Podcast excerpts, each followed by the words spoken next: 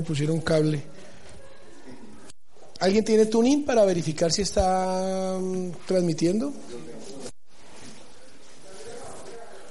Bienvenidos, vamos a estar de pie. Entregarle este tiempo al Señor. ¿Cómo va la esposa? Bien. Salmo 78, por favor. ¿Sí? Ah, bueno. Es que así ahora, por disposición. Muy bien, Salmo 78, muy buenas noches a todos. Discipulado de hombres, 14 de junio. Yo leo el primer verso, ustedes leen el siguiente. Masquil de Asaf, pueblo mío, atiende a mi enseñanza, presta oído a las palabras de mi boca.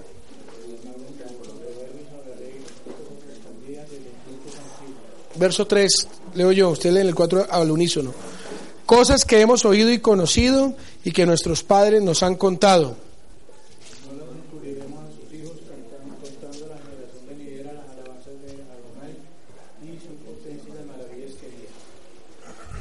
Él promulgó un decreto para Jacob, dictó una ley para Israel, ordenó a nuestros antepasados enseñarlos a sus descendientes. Para que los conocieran las generaciones venideras y los hijos que habían de nacer, que a su vez los que sirvieran a sus hijos.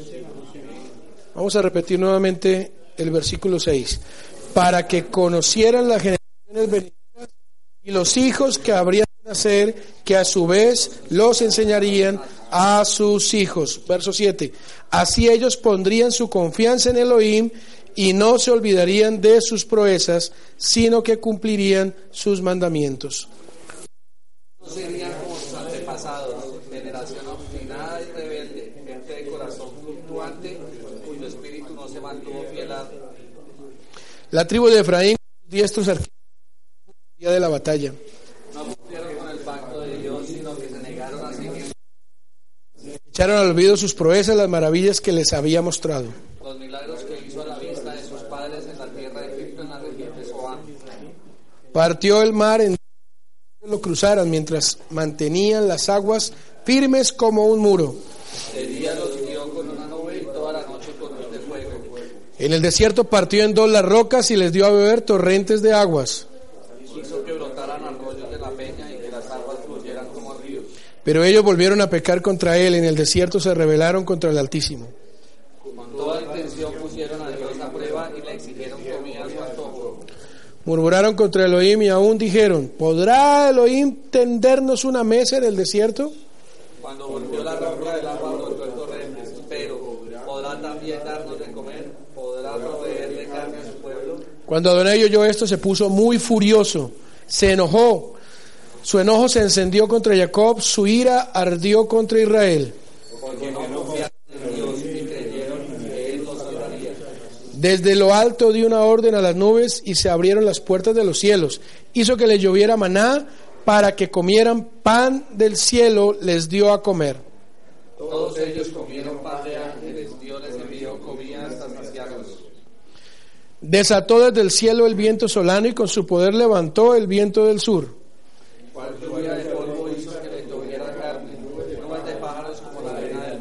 Los hizo caer en medio de su campamento y en los alrededores de sus tiendas.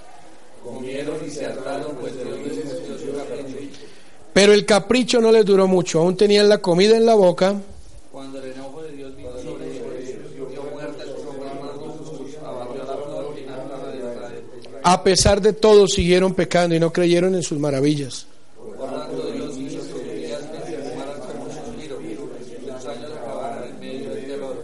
Si Elohim los castigaba, entonces lo buscaban y con ansias se volvían de nuevo a él.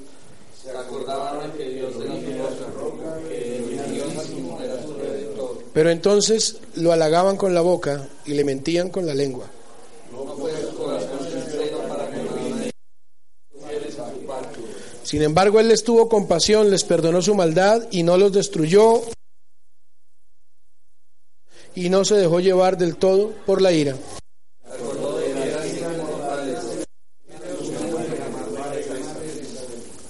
¿Cuántas veces se rebelaron contra él en el desierto y lo entristecieron en los páramos?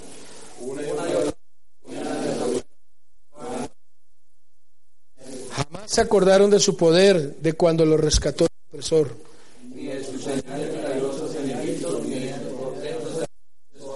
Cuando convirtió en sangre los ríos egipcios y no pudieron ellos beber de sus arroyos.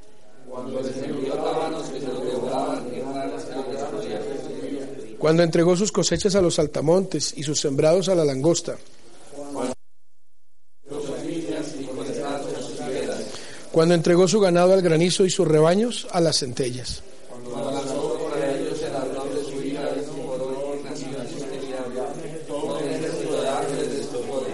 Dio rienda suelta a su enojo y no los libró de la muerte, sino que los entregó.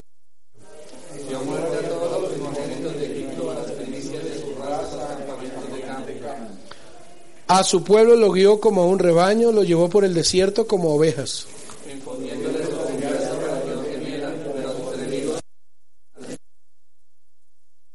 Esta su tierra santa.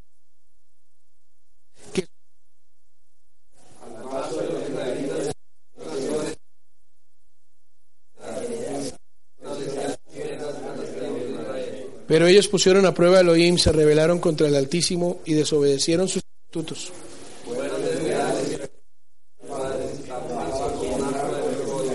Lo irritaron con sus santuarios paganos, con sus ídolos despertaron sus celos.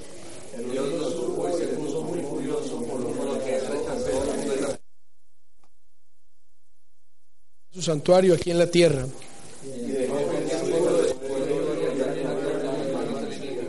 Tan furioso estaba con su pueblo que dejó que los mataran a filo de espada.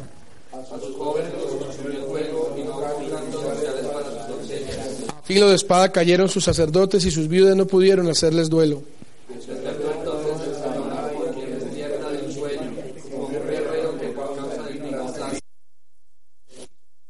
enemigos y los puso en vergüenza para siempre.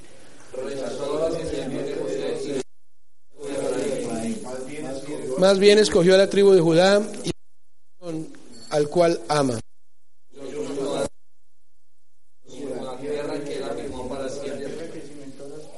Escogió a su siervo David, el que sacó de los apriscos de las ovejas.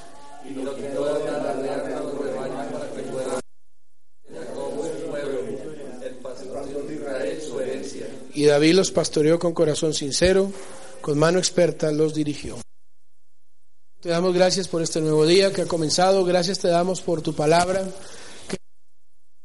Necios, cuán tercos, cuán arrogantes somos. Te pedimos perdón por nuestro pecado. Hoy recordamos, Señor, que tú nos has salvado y nos has sacado de muchos problemas, de muchas angustias, que cuando nos hemos visto mal te hemos clamado y tú nos has escuchado, Padre. Pero luego que hemos salido del aprieto, nos hemos olvidado. Te pedimos perdón, somos como el pueblo de Israel que te ha tentado diez veces. Clamamos tu perdón y tu misericordia y rogamos, Padre, por favor, que perdone nuestra queja. Nuestra queja, nuestra queja, nuestra queja por no ver, no escuchar tu voz, nuestra dureza de corazón y rogamos tu misericordia en vidas.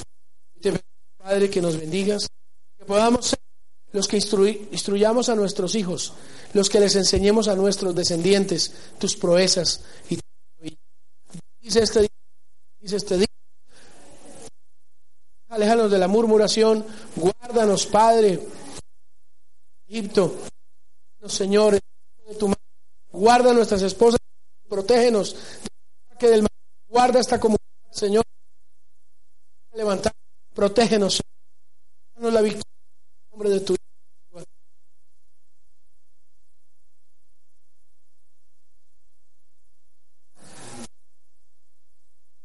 que no lo rogamos. Amén. Y amén.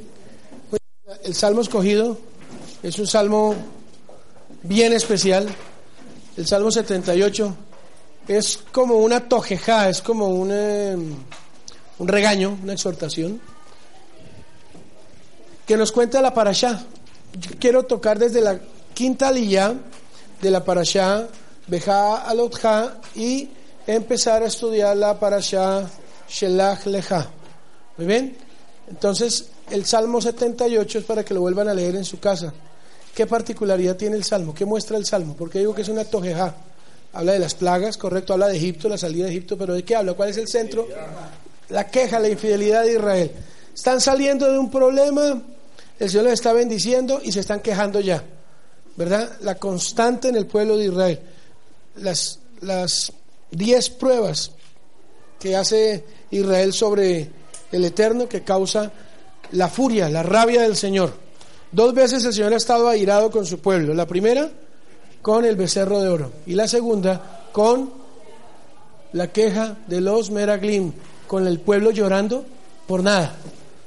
Como el dicho, van para el cielo y van llorando. Y eso es algo que el Señor quiere quitarnos a nosotros. Que le duele profundamente, como a un papá le duele que su hijo se queje por nada. La comunidad estos días ha tenido que orar y llorar, conmoverse por el caso de un pequeñito, hijo de una, nieto de una comunitaria, hijo de una jovencita que yo vi aquí siendo muy niña, eh, con una enfermedad, un síndrome, enfermedad huérfana, conocido como el síndrome de Job. Y, bueno, empecé a orar por este niño meses atrás y este domingo que estuve con él. Eh, Llegué a mi casa y abracé a mi hijo y dije, Señor, gracias. Gracias por la salud que nos has dado en nuestros hijos. Porque escuchar a un pequeñito de dos años y medio, dos años y ocho meses decir, ayuda, ayuda, Dios mío, ayuda. Porque las llagas en su cuerpo le arden, le duelen. Es muy fuerte, realmente, y estoy conmovido por eso. Así que no nos quejemos. No nos quejemos de nada, que somos muy bendecidos. Demasiado bendecidos somos. Tener cada miércoles la posibilidad de venir aquí a estudiar y aprender, eso es una bendición. Es una gran bendición. Tener un lugar para eso. Tener la posibilidad, la hermosa oportunidad de tener familias en el Señor, como las familias de todos ustedes, es una bendición. Amén. Así que con esa introducción y el Salmo 78, que tiene que ver con la parasha, porque va a mencionar exactamente las quejas, Miremos pues por favor la quinta ya libro de números, capítulo 10, verso 11. Todos con Biblia en mano, números 10, verso 11.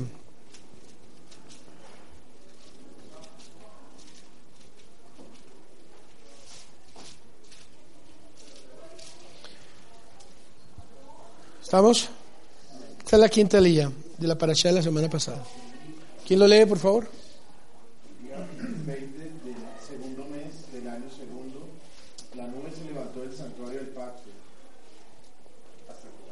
Sí, lee ese versículo. ¿Qué día? Esto nos enseña la rapidez con que el pueblo de Israel hizo el censo. Se contaron entre sí. La rapidez con que el pueblo del Señor actuó. Dios quiere que actuemos y actuemos con rapidez. ¿Qué es lo que más molesta a las esposas? Que nos tardemos en tomar decisiones que son urgentes. Eso molesta. El hombre es el que debe tomar decisiones, con la ayuda del Señor y en unidad con su esposa, pero debe actuar. Cuando la mujer empieza a actuar, porque el hombre no lo hace, la shalom bite se empieza a acabar. Cuando usted tenga que escuchar de su esposa, pero hace cuánto que te dije, eso ya está grave. Amén. Usted y yo debemos entender que es labor del hombre el actuar con rapidez en lo que tenemos que actuar. Amén. Acuérdense que todo esto yo lo aplico al discipulado de hombres. Entonces, hubo gran rapidez en que el pueblo hizo el censo. Se movió con mucha rapidez, lo hizo rápido. Se organizaron por escuadrones y lo hicieron de manera rápida. 600 mil hombres, cuéntenle esposas e hijos, unos 3 millones de seres humanos, organizándose en campamento de manera rápida. Esto tiene mérito. Esto es bueno. Versículos 12 en adelante, del 12 al 13, por favor, otra persona que lea. Entonces los israelitas avanzaron desde el desierto de Sinaí hasta el Sarón, hasta el Sarón, desde el desierto de Sinaí hasta el desierto de Parán, donde la, la nube se detuvo, a la orden que el Señor dio por medio de Moshe, los israelitas emprendieron la marcha por primera vez. Esto nos enseña que no debemos movernos de un lugar hasta que tengamos un mandato del Eterno. Y esto es bien importante. No debemos movernos a ningún lugar hasta que tengamos un mandato del Eterno, confirmado por su palabra.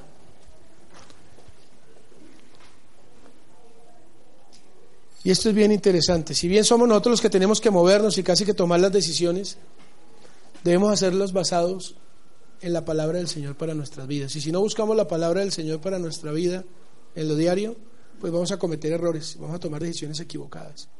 Debemos movernos es al mandato del Eterno, no de nuestras emociones, no de nuestra suspicacia, no de nuestra inteligencia, sino al mandato del Eterno. A veces la indicación del Espíritu puede ser confirmada por una palabra profética, pero no al revés. No te muevas hasta que el Eterno no te quite de allí. Sé fiel a la dirección del Espíritu de Dios en tu vida. No hagas nada hasta que Hashem no te lo indique por medio de su nube. Aprende a ser dirigido por la Ruach HaKodesh, incluso en detalles, en detalles. Y este es un asunto por el que quiero orar.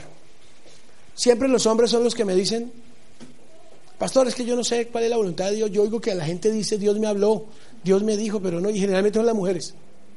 A las que Dios les habla, Dios les dice, pero ¿y al hombre? ¿Cuál es el derecho de las cosas? ¿A quién le debe hablar el Eterno? Al hombre. El Eterno se mueve en orden. Y Él le habla al hombre. Se lo va a confirmar por su esposa. Es más, si su esposa está orando para que usted tome una decisión, pero está en silencio, y cuando usted la toma, su esposa, que es una mujer espiritual, va a decir, estuve orando porque tú tomarás esa decisión. Ese es el orden correcto en lo bíblico. El orden incorrecto es el jezabélico, y es donde la mujer manipula, ordena y hace todo. Eso es completamente antibíblico y termina en desgracia. Entonces debemos movernos según el mandato y la orden de Hashem, la nube. Debemos buscar la nube del Señor para movernos, para tomar decisiones. Amén. Vamos a orar. Padre, yo te ruego en esta hora que nos permitas tener el discernimiento. Habla con el Señor y dile, dame el discernimiento para moverme, para tomar decisiones y para actuar de acuerdo a tu voluntad, Señor. Líbrame de llevar a mi familia a la crisis, a la pérdida, al fracaso por moverme en mis propias fuerzas, en mi orgullo, en mi vanagloria. Permíteme, Señor, moverme de acuerdo a tu voluntad, por mandato tuyo, Señor, por mandato tuyo, Padre, a través de tu siervo, Yeshua HaMashiach. Amén. ¿Cómo dice la Escritura? A la orden que Adonai dio, ¿por medio de quién? De Moshe, literalmente por la boca de Hashem, mediante la mano de Moshe al pi Adonai, Beyat Moshe. Al pi Adonai, por la boca de Adonai, Beyat Moshe. Y la mano de Moshe. De allí vamos a encontrar varios textos que tienen una similitud y es, el Señor dijo el rey David en su oración y dijo Salomón, bendito es el Señor nuestro Dios que ha cumplido con su mano lo que con su boca prometió. Y lo leímos también en el Salmo 78. Amén. El Señor dio la orden, pero se ejecutó a través de Moshe. El Señor da la orden y se debe ejecutar a través de quién? Del varón de la casa, del hombre. Es el que debe actuar. Los hijos deben ver en su padre un Moshe, un Mesías, alguien que cuando toma una decisión se cumple. Y esto va a hacer que tengan una confianza en el Eterno. Si la mujer es la que tiene que tomar la decisión porque el hombre no toma ninguna, está desordenado, los roles están mal. Hay un problema, hay un vacío allí de autoridad. Números 10:35, que alguien lo lea, por favor. Rashid dice que la columna de nube no empezaba a marchar hasta que Moshe decía las palabras que están aquí escritas. Léelo, por favor. Sí. Cada, vez que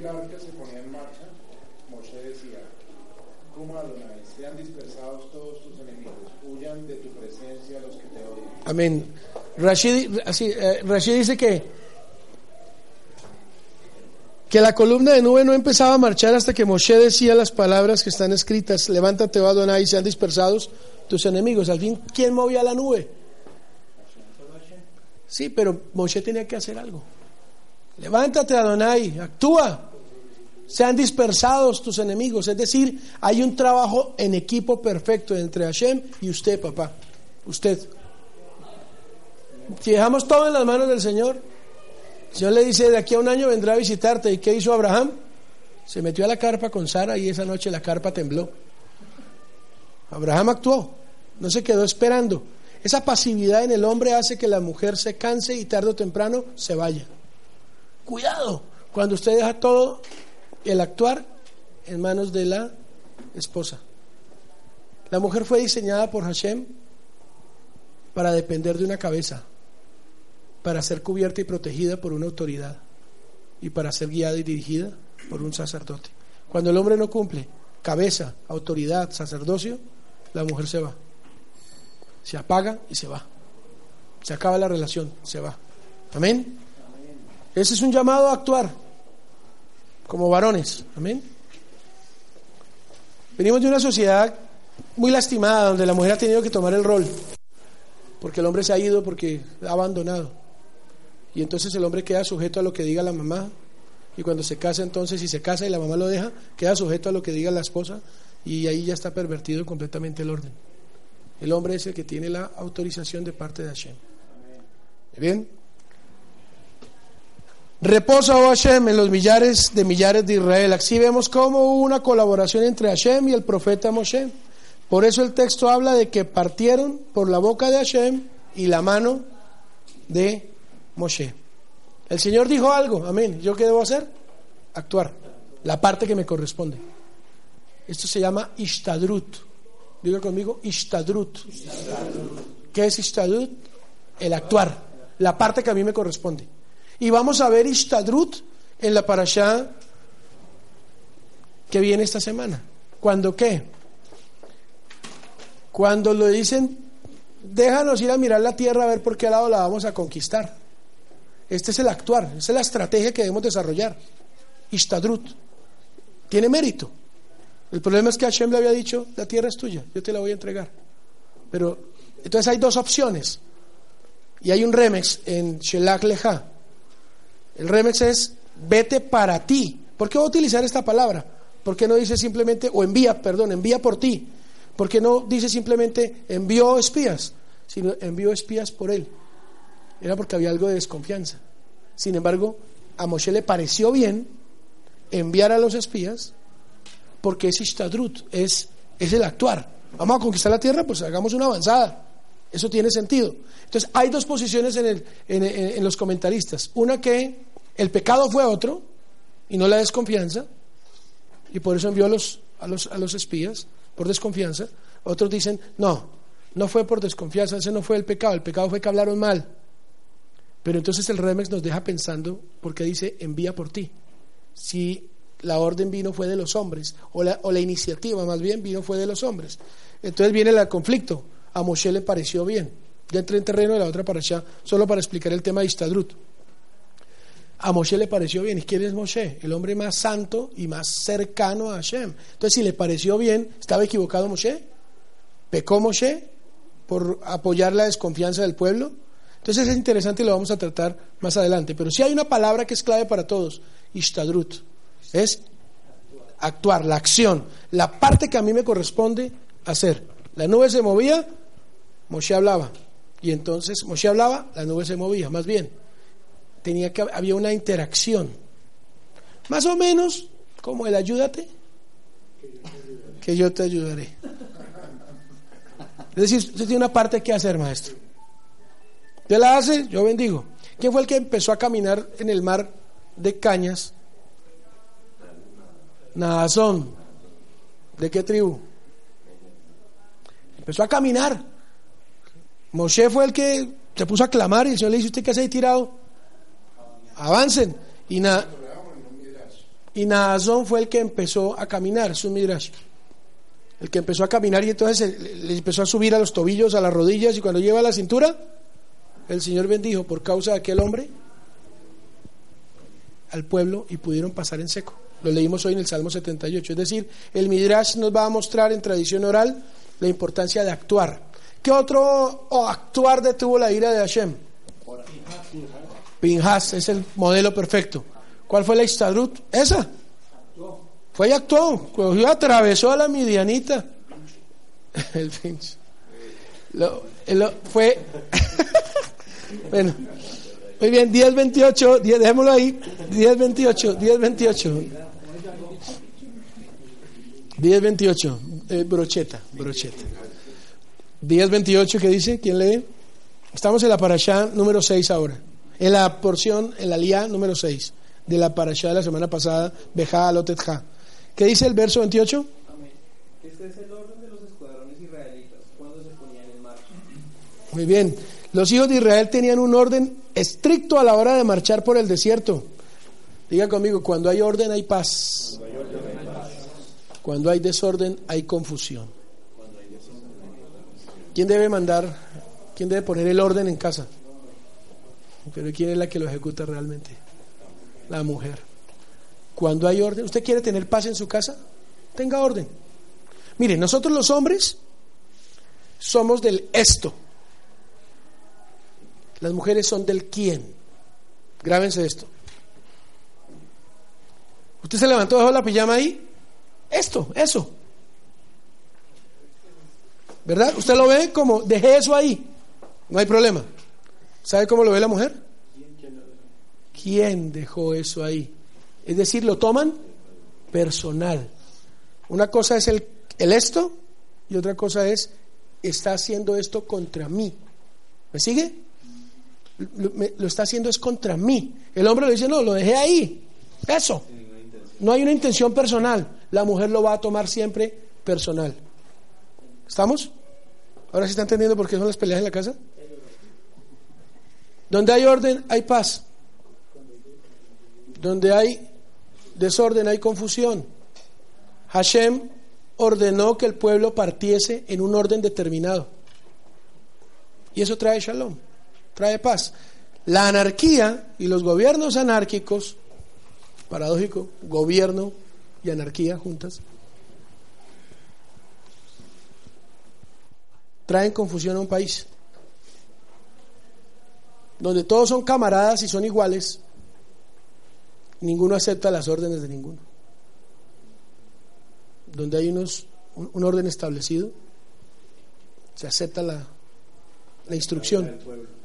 Claro, la dictadura del pueblo, que es la peor. Entonces, ¿cómo partía el pueblo? ¿Cómo dice el verso 28? Léelo, leemos nuevamente.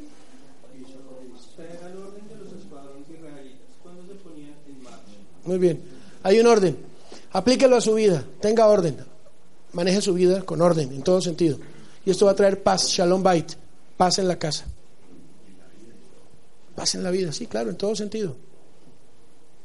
Los jóvenes van a campamentos. Y usted viera ese espectáculo el primer día que todos los muchachos, eso no se sabe quién son las medias, la carpa de quién, eso es un relajo, todo dejan. Ya el segundo día empiezan como a entender que ya no hay la mamita que le recoja. Y ya al tercer día los muchachos ya están ordenando y recogiendo sus cosas, poniéndose. Y entonces ya funciona. Ya se puede hacer algo. Verso 29, que alguien lo lea. Entonces Moche le dijo al Madianita Oab, hijo de Reuel, que era su suegro, estamos por partir hacia la tierra del Señor, que el Señor prometió darnos. Ven con nosotros, seremos generosos contigo, ya que el Señor ha prometido ser generoso con Israel. Muy bien, aquí hay varias cosas interesantes. Joab, Reuel, Yitro, los comentaristas dicen que es el mismo. Rambam va a decir que Joab, o o Jobab, fue el nombre que recibió Yitro después de su conversión. Es una postura interesante. Que Jobab fue el nombre que Yitro recibió después de su conversión. ¿Por qué conversión de Yitro? Era un extranjero, era de Midian y se tuvo que convertir. Entonces van a decir que es él. Éxodo 12, 18. Según Rashi, el abuelo Reuel fue llamado padre. Dime, Gabriel, por favor. Ahí dice al Marianita Joab, hijo de, de abuelos, es como si fuera el hijo. Entonces, Como si fuera el hijo, correcto. Ahí está, como si fuera el hijo. Otros van a decir que es el mismo. ¿Ok? ¿Alguien tiene otra traducción? de la reina Valera. De la que sea, lean, cualquiera. Entonces dijo Moshe a Joab, Jobab, hijo de Reuel, eh, Marianita. Lo menciona como hijo. Dice cuñado. Dice, entonces, un día Moshe le dijo a su cuñado Obad, hijo de Reuel, el Medenita. Cuñado, y si, y si era hijo de, y si era hijo de Yitro, era cuñado de Moshe. Si era hijo de Yitro. No, era el yerno, era, era, era el, si Yitro es el suegro y el otro es el cuñado, entonces ¿qué pasa? La Torah va a mencionarlo de distintas maneras. Hay un desorden al respecto. Es decir, es un personaje extraño. A eso quiero llegar. Rashi va a decir que el abuelo Reuel fue llamado padre, Éxodo 2.18, que alguien lo busque. ¿Quién es este personaje extraño que aparece con distintos nombres? Que aparece con, como suegro, como, como cuñado, como hijo de Reuel, es decir, hermano del suegro. ¿Quién es? ¿Cierto? El judaísmo todavía se devana los sesos. Todos van a converger y van a decir, es el mismo Yitro. Es el mismo Yitro. No tengo más respuestas. No sé realmente quién es. Es un hombre, pero sí sé algo interesante. Y aquí vuelve a aparecer la profecía sobre Abraham. Parece que la Torah nos deja como una cascarita, ¿no? A ver, ¿quién es ese?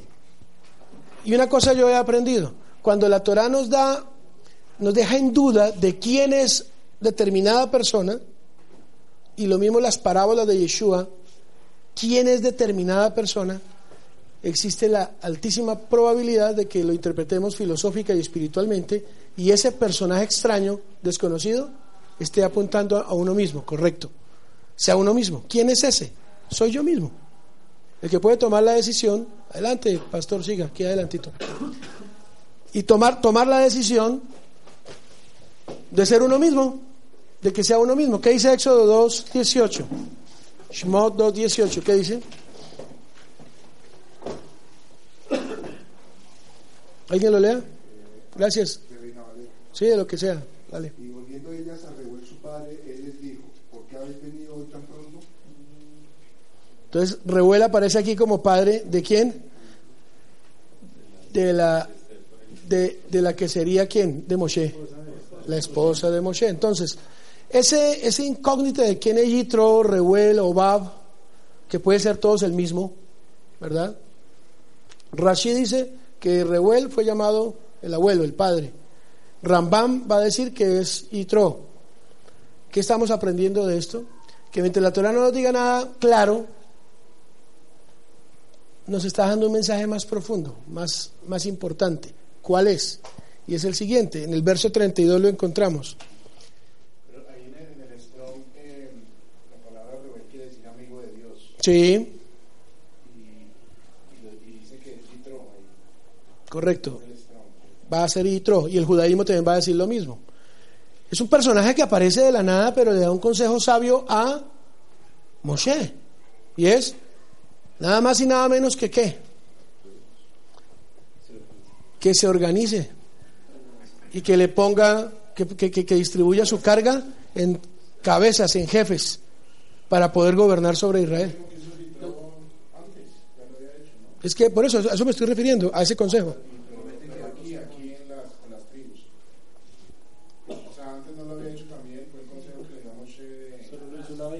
Solo lo hizo una vez. Es que este, si ese es el conteo, ese es el conte- aquí, aquí para qué le solicita que se quede con él. ¿Cuál es, el- cuál es la solicitud que le hace Moshe? Porque conoce el desierto, conoce el terreno, ¿cierto? ¿Y qué le dice, y qué le dice Yitro o Reuel o, o Obab? No iré, ¿cierto? Y hay algo interesante. Va a haber un midrash que nos diga que Reuel, Yitro, Obab no le es permitido por Hashem ir con Moshe, porque él como midianita ha recibido también la Torá, Sefer Adibros, los diez mandamientos. ¿Y qué tiene que hacer? Llevarlos al mundo gentil, llevarlos a Midiam, llevar los diez mandamientos. Código de Hammurabi, ¿qué es el código de Hammurabi? ¿Quién sabe?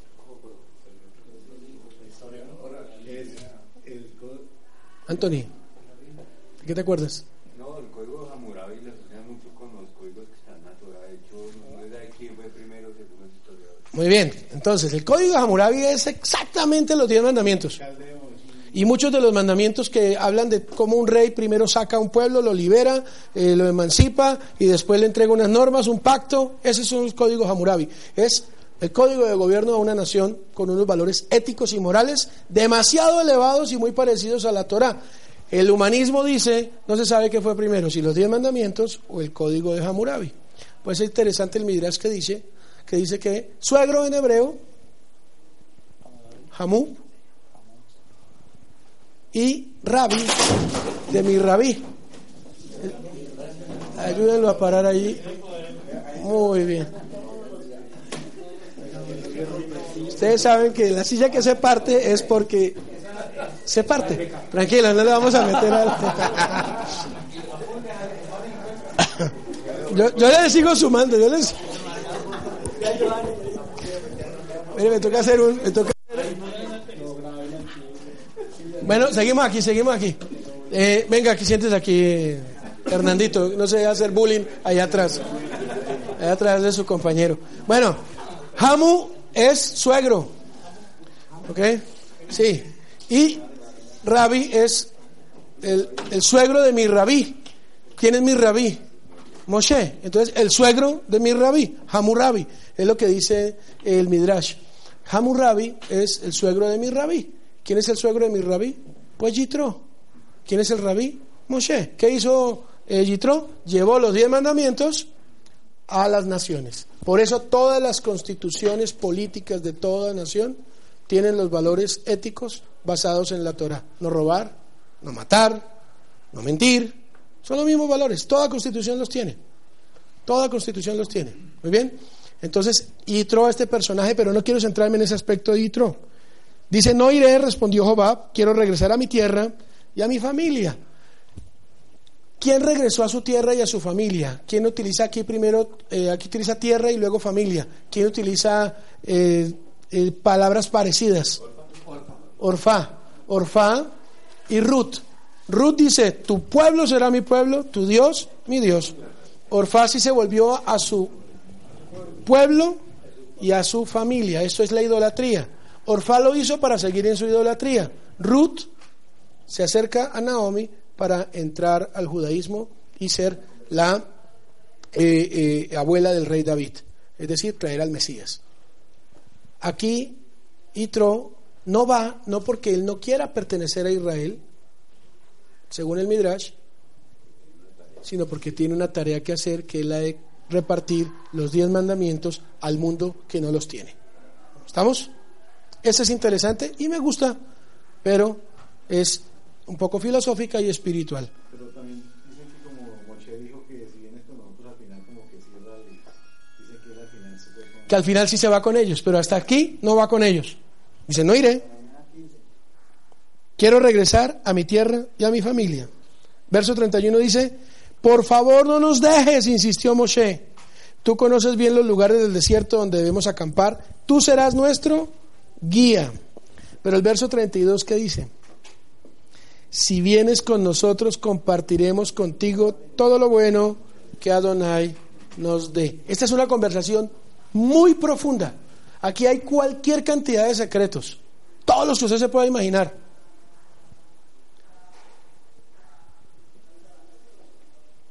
Aquí se ve otra vez el propósito de la formación del pueblo de Israel. En ti serán bendecidas todas las familias de la tierra. Todos los que se unen a Israel reciben las bendiciones del cielo. Algunos comentaristas combinan este texto con Éxodo 18, 27. Que alguien lo lea, por favor. Éxodo 18, 27. Agua, por favor. Gracias. En la cocina hay un vasito. Más tarde Moshe despidió a su suegro, quien volvió entonces entonces a su país. Ajá. Dicen que Yitro partió de, de Israel en ese momento. Sin embargo, Rambam dice que el texto de Éxodo 18 muestra que Yitro dejó el pueblo de Israel antes de la entrega de la Torá. Esto dice el Rambam. Para luego volver en algún momento que la Torá no registra. En esta ocasión se quedó con el pueblo y así entró en la tierra junto con ellos. Según este texto, Moshe tuvo la última palabra, lo cual es una indicación de que su suegro le escuchó y le hizo caso. Según la tradición, los descendientes de Yitro recibieron parte, la parte más fértil de Jericó. Josué, jueces, por favor, 1.16. Gracias, muy amable. Jueces, jueces. 16. Entonces quiero ver, quiero ver todos los textos que hablan de Yitro y las posturas de Rambam. ¿Quién es Rambam? Maimónides. Muy bien. Y Rashi. Los descendientes de Joab, el Kenita, suegro de Moshe, acompañaron a la tribu de Judá desde la ciudad de las palmeras hasta el desierto de Judá, que está en el Negev, cerca de Arad.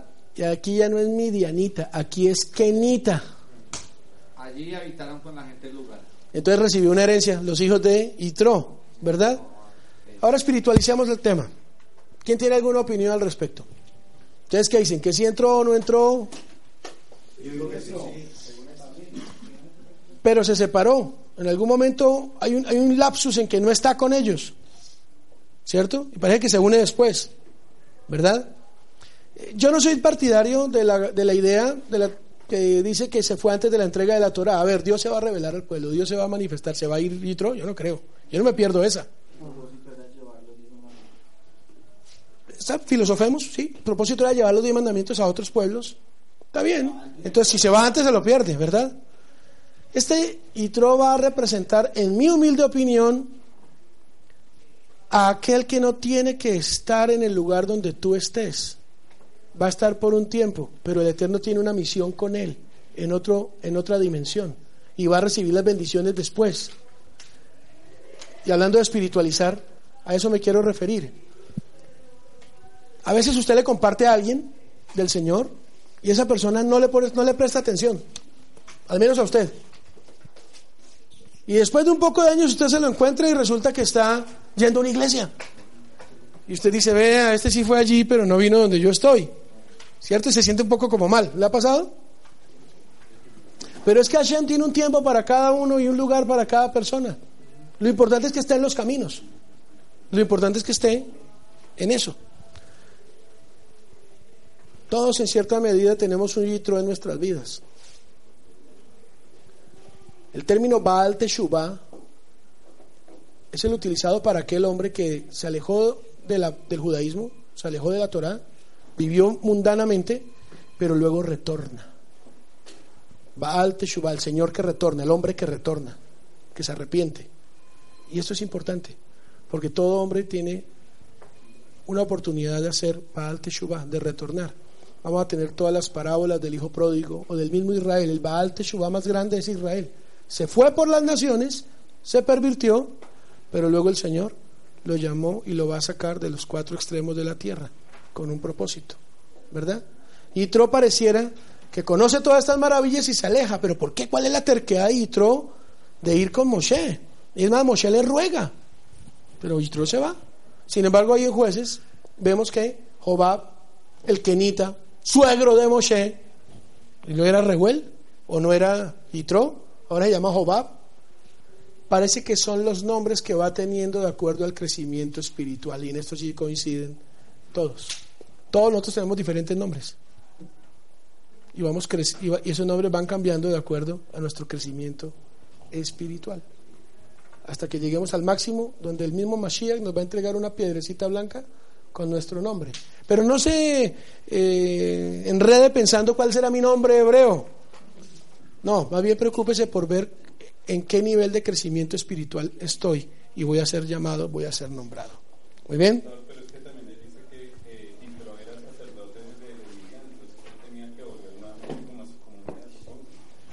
Sí, por eso les dije, les, les dije, denme sus opiniones, esa es una opinión muy válida.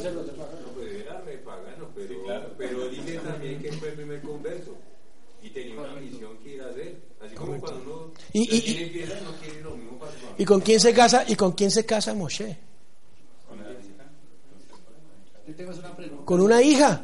Y era entonces una hija pagana o de un sacerdote pagano. Era una princesa. Eso sí, el judaísmo, todas las mujeres con las que se casaron los hijos de Israel, estando en la, en, en- en- en- la diáspora, era una princesa. Joseph también se va a casar con una princesa, que incluso van a decir que era quién. Diná, la hija, la hija de, no, no, Diná, la hija de, la, la misma, ajá, la hija de Diná. Sigue. Yo tengo una pregunta, pastor. Ahí cuando leíamos eso en la paracha pasada decía, ¿por qué Moisés le pide a un hombre que es, que es Mayanita, pues que es su suegro, que lo lleve al lugar si el mismo señor que lo estaba llevando? Si me hago entender, yo decía, ¿por qué se lo pide a él? O sea, ¿por qué él está diciendo a él, oiga, venga, llévenos? Yo me hice la misma pregunta y yo me hice la- esta respuesta. Moshe es un hombre que está guiado por Dios y que le acaba de decir en, en- en- la parashá de, de Shemot, si no vas con nosotros no me moveré a ningún lugar. Y el Señor le dice, te mostraré entonces mi gloria. Y lo mete en una roca y pasa a su presencia y solo puede ver su espalda. Y le da con esto la confirmación y Moshe va a decir a Adonai, Adonai, Elohim clemente y compasivo, los tres atributos, ¿verdad? Si ya tiene esta relación con Hashem, ¿por qué va a decirle que los guíe y que usted sabe para dónde vamos y que conoce el desierto? ¿Verdad? La misma parasha que continúa que dice que enviaron a los espías para mirar y explorar la tierra, a ver si era buena o mala. Y vamos a ver que habla en tierra buena, primero la tierra y luego habla de las personas. Moshe hace énfasis en la tierra y, y después en las personas. Ese es el orden, primero la tierra y después las personas. Mi respuesta para mí fue la siguiente, mi coronel, y fue, la Torah no quiere esconder la humanidad de los hombres que ha utilizado el Eterno. La Torah no quiere esconder lo humanos, la parte humana, que es la que nosotros sí pretendemos siempre idealizar en el hombre. Y resulta que Moshe es un hombre también. No, Moshe es un hombre y Moshe se equivoca. Y Moshe se apasiona y Moshe dice, mátame. Y Moshe dice, eh, no son tu pueblo.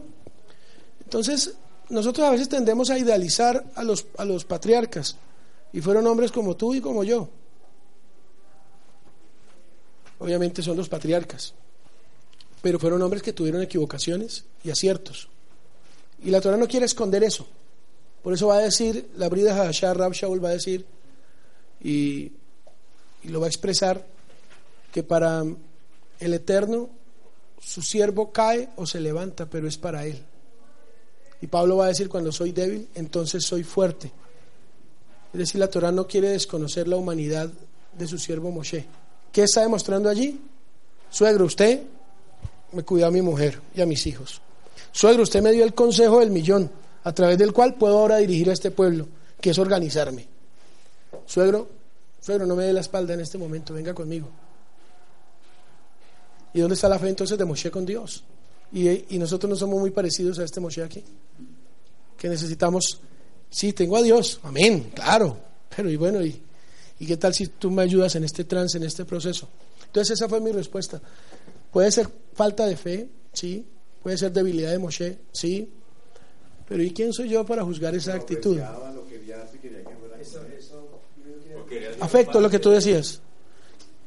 Ojo con este punto, porque eso es lo que quiero hablar. Quería, ser, quería que fuese parte de las bendiciones. Pero el Eterno tiene unas bendiciones para él más adelante, como lo leemos en Jueces 1.16, que sus hijos heredaron la tierra, la tierra más fértil, en- en- entrando por Jericó, ahí al pie de Beersheba, de sur a norte, va- viniendo de Egipto, subiendo la parte fértil.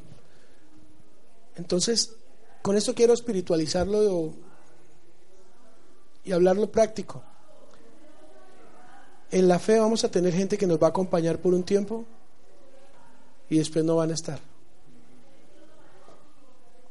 Y no quiere decir que el que no estén con nosotros no es que no esté bendecido, sino tiene su parte, pero fue puesta por el Eterno en un tiempo importante de nuestras vidas. Amén. Ahora, esto es una, una forma espiritual de ver mm, el pechá del literal, ¿verdad? Versos 35 y 36. Pero antes, eh, Génesis 12, por favor, ¿Por medio de quién serán bendecidas todas las familias de la tierra? De Abraham. Y hay una promesa de bendición en unirse a quién o a qué? A Israel. Ese es el punto. Aquí el punto que quiero analizar es versículo 32. Si vienes con nosotros, compartiremos contigo todo lo bueno que Adonai nos dé.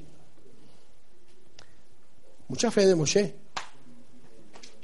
Ofrecerle algo que no tiene, que es una promesa. Pero si vienes conmigo, ¿quién le dice a sus nueras, viudas también, no vengan conmigo que yo no tengo nada que darles? Estamos hablando de casos de conversión. Cuando la conversión es por un interés, perdió el año. Aquí no sería un buen converso. Si, se une a Israel por las bendiciones, no es un buen converso. Por eso el caso de Yitro y el caso de Ruth son buenos ejemplos para entender la conversión. La conversión a Israel.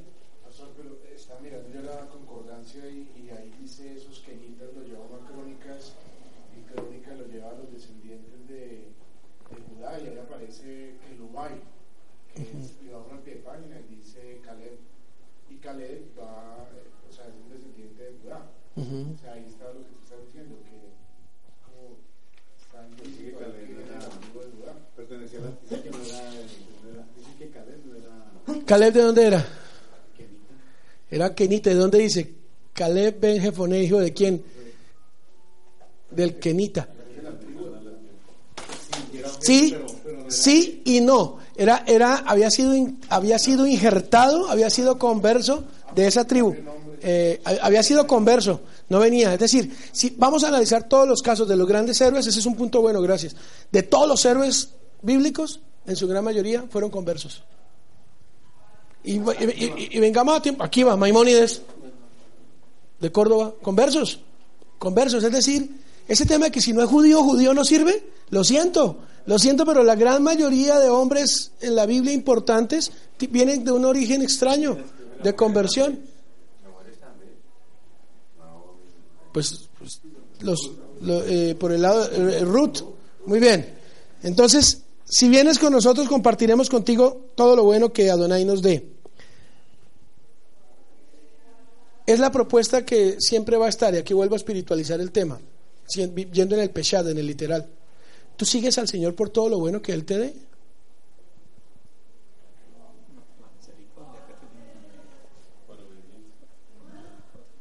Pero un momentito. Debería ser sin, interés. Corre. ¿Cómo quieres que tu hijo te obedezca a ti? Por amor. Por amor. No porque le prometo el dulce, el regalo, el paseo, ¿verdad? El Eterno quiere que encontremos eso. ¿Qué tenía Naomi por ofrecerle a Ruth? Eso la hace la conversión perfecta. Por eso ella será a través de la cual el Eterno envíe al Mesías. Será la abuela del rey David. Increíble. Porque siguió a Israel cuando no tenía nada. Muy bien. Yo les pregunto, ¿cuántos quieren ser parte de Israel? Amén. ¿Cuántos se identifican con Israel? Amén. Muy bien. ¿Cuántos quieren ser parte de Israel 1930?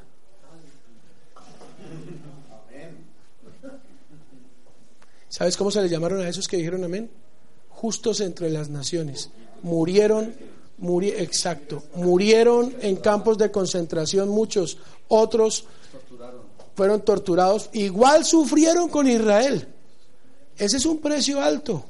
Ser amigo de Israel hoy día es fácil, tecnología, poder, estatus, judíos, igual dinero para muchos. Pero en otras épocas de la historia, no. Cuando vivían en un pogroms, cuando vivían en un gueto, en la antigua Rusia. Sí, señor.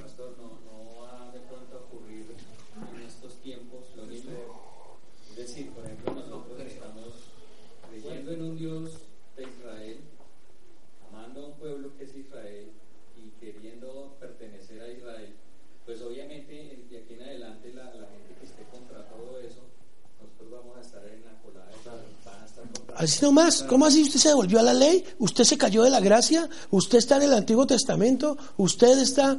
Ya, los mismos hermanos creyentes que tengas van a venirse contra ti, te van a atacar y, van a, y vas a sufrir, va a ser un precio, pero ese precio, sin volvernos a, eh, a setas y volvernos aquí eh, faquires, a hacer curso de sufrimiento, pero es un precio que hay que pagar.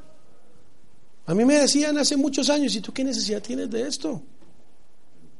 ¿Para qué? Siga como pastor cristiano, le va bien, tiene carisma seguro, pero meterse de, de mesiánico. Hace 18 años cuando eso éramos apenas dos grupos aquí en Bogotá, a lo sumo tres. Hoy día la historia es otra.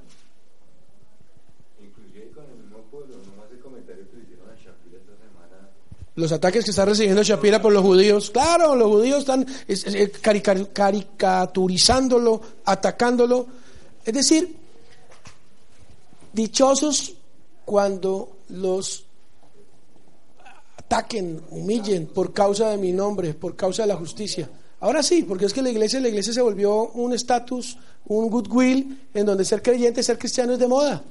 Es- No hay ninguna persecución, ahí no se parece en nada eso a lo que se conoce como iglesia primitiva, que les tocaba vivir en cavernas y huyendo. No, ahora ser cristiano es de estatus.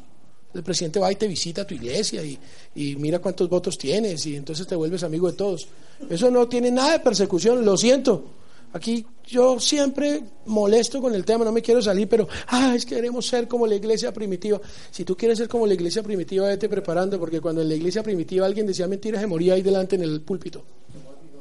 De una vez caía muerto. Entonces eso es muy folclórico, queremos ser con la iglesia primitiva, pero es que era un nivel de santidad y de exigencia y de... Vamos a ver a Pablo lo que dice ahorita si puedo avanzar. 35 y 36 del capítulo 10, sexta lía, para pasar a la siguiente para allá.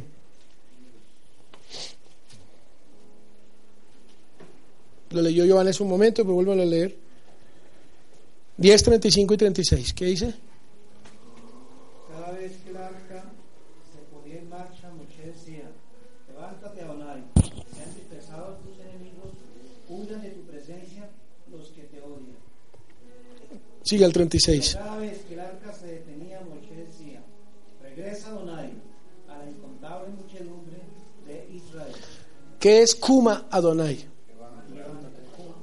¿Qué le dice Yeshua a aquella niña que estaba muerta? Talita Kumi. Kumi es de levántate. Pero también puede ser entendida del arameo como manifiéstate Adonai. Y cuando Hashem se manifiesta, los enemigos no pueden resistirse. Y es ante la manifestación de Hashem que el enemigo tiene que huir. ¿Qué le dice Yeshua a la niña? Kumi.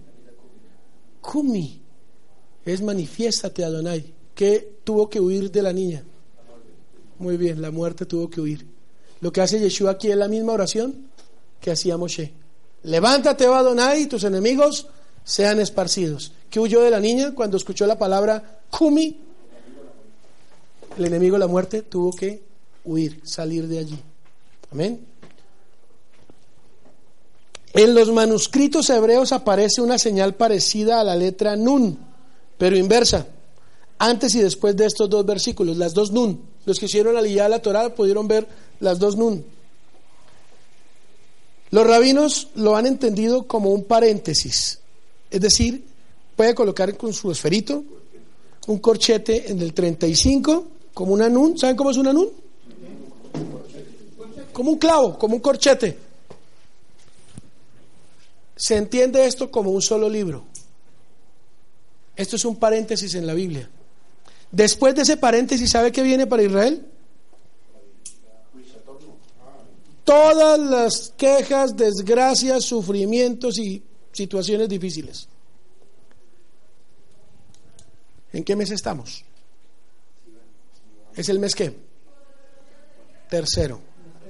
Tercero. El tres, el Eterno dio para tres la Torah que va en dos.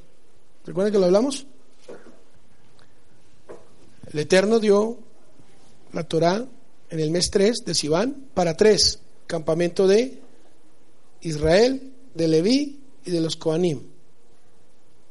La Torah que viene en dos tablas, ¿ok?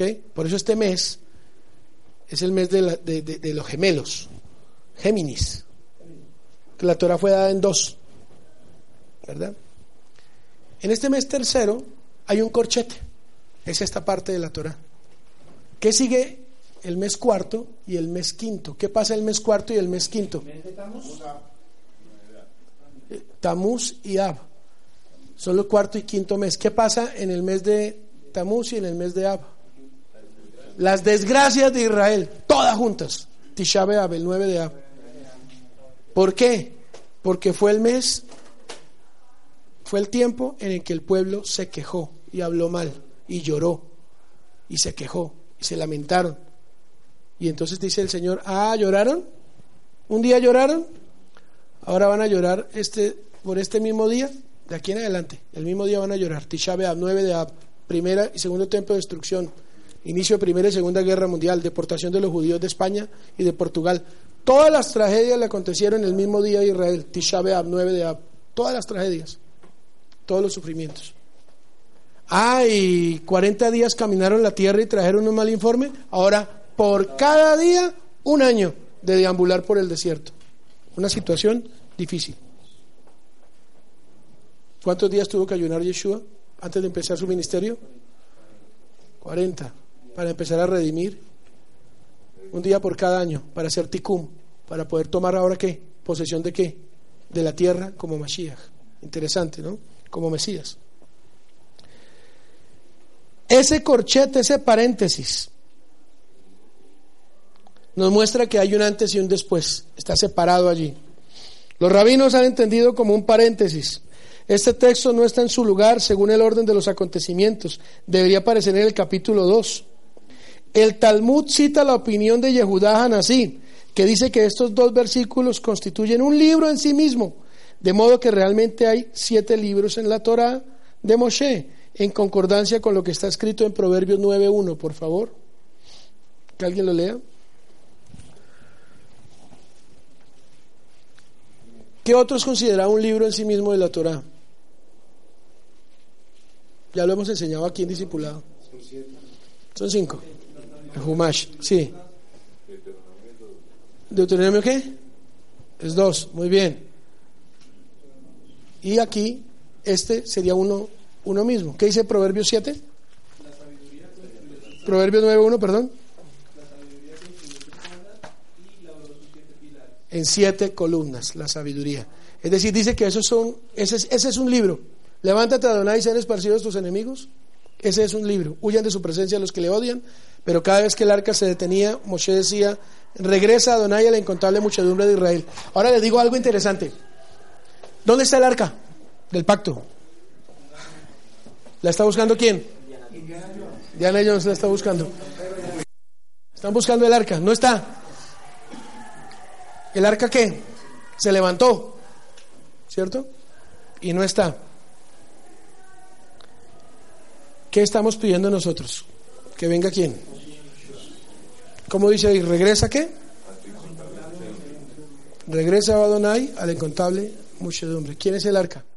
Yeshua. ¿Y qué va a pasar con él? Estamos pidiendo que venga. Fue, se levantó y va a volver a la muchedumbre de Israel. Cuando nos encuentre como. Amén. Eso es mío. Eso es de bendita memoria. Porque dice regrese, regresa. Oh Adonai, al incontable muchedumbre de Israel. ¿Por qué incontable muchedumbre? Si aquí se sabía que eran más o menos cuántos, acaban de hacer el censo. ¿Por qué? ¿Dónde está eso? Muy bien. Mishpahagoim, por medio de ti serán injertadas las familias de la tierra. ¿Cómo, ¿Cómo me viene a decir este texto? Regresa la incontable muchedumbre de Israel si es la parashá de los censos. Es, es el libro de los censos, por eso llama números en, el, en la Septuaginta, porque se habla de censos. ¿Cómo decir que incontable muchedumbre? Al fin dice, ¿es incontable o es contable? ¿A qué se está refiriendo? Muy bien, es profético, es un asunto profético.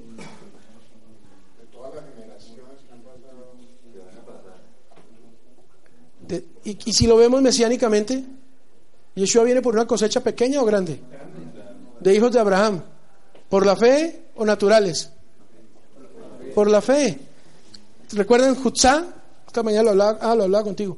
Jutzá lleva el Señor a Abraham a dónde? Lo saca, Jutzá, para ver las estrellas. Cuéntalas a ver si puedes. Lo saca del destino que ya estaba marcado para él y lo lleva a hacer historia con Hashem. Bueno, un poco de espiritual y de filosófico, pero muy, muy, muy interesante porque tiene un asidero, un asidero bíblico. Muy bien, 11.1 de números. Alguien que lo lea. Un día el pueblo se quejó de sus penalidades que estaban sufriendo. Al oírlo, el Señor ardió en ira y su fuego consumió los alrededores del campamento. Muy bien. ¿Por qué se estaban quejando? Querían carne. Querían carne. Busca a alguien Éxodo 12:38.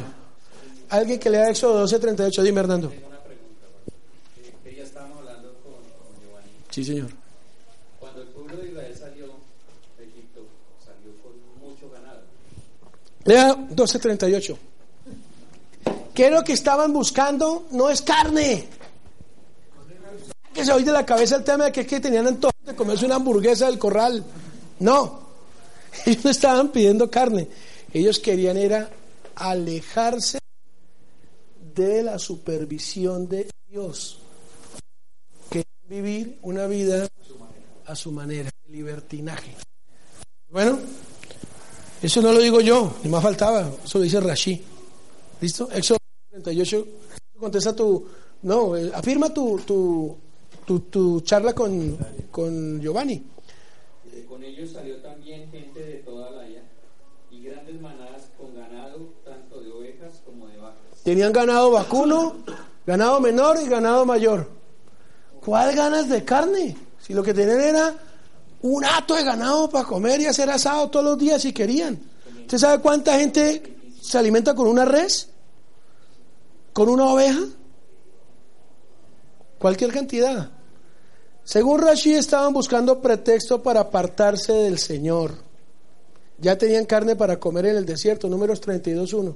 Oye, Cora, Cora empieza diciendo y se apartó. O sea, en última estaban preparando el camino para eso que pasó en... la parasha de Korah. Se apartó del pueblo. Esa es la- mire, ese- esa es nuestra vida. Yo molesto siempre con, con el tema. Nuestra comunidad es una comunidad muy particular, muy linda. Pero aquí viene gente que es como yo, de la antigua, a la antigua. Creyentes a la antigua. Cantábamos en Belén de Palestina, el Señor Jesús nació, qué brutos, Belén de Palestina. ¿Cierto? Póngale cero, señor profesor Girafales. Pero esa era, y de esa, de esa, de esa tradición evangélica en donde éramos unos, pero cuando venía el pastor, cambiábamos. Y viene el pastor. Yo fui informado así. El pastor iba a ir y todo, todo, todo cambiaba. Así no estuviera haciendo nada malo. Una doble vida. Una doble vida. Y aquí viene el, el comentario. La tendencia del hombre es alejarse de que Hashem lo esté viendo. ¿Qué hace Adán y Java cuando fallan? Se esconden, se apartan, no quiero que me vean, no quiero que haya un supervisor sobre mí. El sellito de kosher no quiere decir simplemente que está bien. Lo que lo hace kosher es que un supervisor lo esté viendo, esté viendo todo el proceso. Por eso es que Eliyahu le dice a Elisha, a Eliseo, dame la doble porción, le dice Eliseo de tu unción. Eliyahu que le dice, si logras verme cuando de ti se ha quitado, doble porción tendrás de mi unción. Y cuando viene el mercabal, carro de fuego, y se lleva, ¿qué grita Elisha? Mi señor, mi señor, carros de fuego y gente de a caballo. Y lo logró ver. Una historia extraña, ¿verdad? ¿Cuántos milagros hizo Elías? Siete. ¿Cuántos milagros hizo Elisha? Catorce. El doble. ¿Qué pasó allí? Sí, pero ¿por qué vino la doble porción? ¿Cuál es la gran enseñanza? La gran enseñanza es que si logras comportarte en la vida como cuando yo estoy contigo y tú conmigo y tú te comportas, si cuando yo se ha quitado logras comportarte como si como te comportabas cuando estabas conmigo, entonces tendrás una doble porción. Yeshua dice, yo me voy a ir, pero estaré con ustedes todos los días hasta el fin del mundo. ¿Y qué nos promete entonces darnos? Cosas mayores haremos a las que Él hizo. Porque Él es nuestro, ¿qué? ¿Cómo se dice supervisor?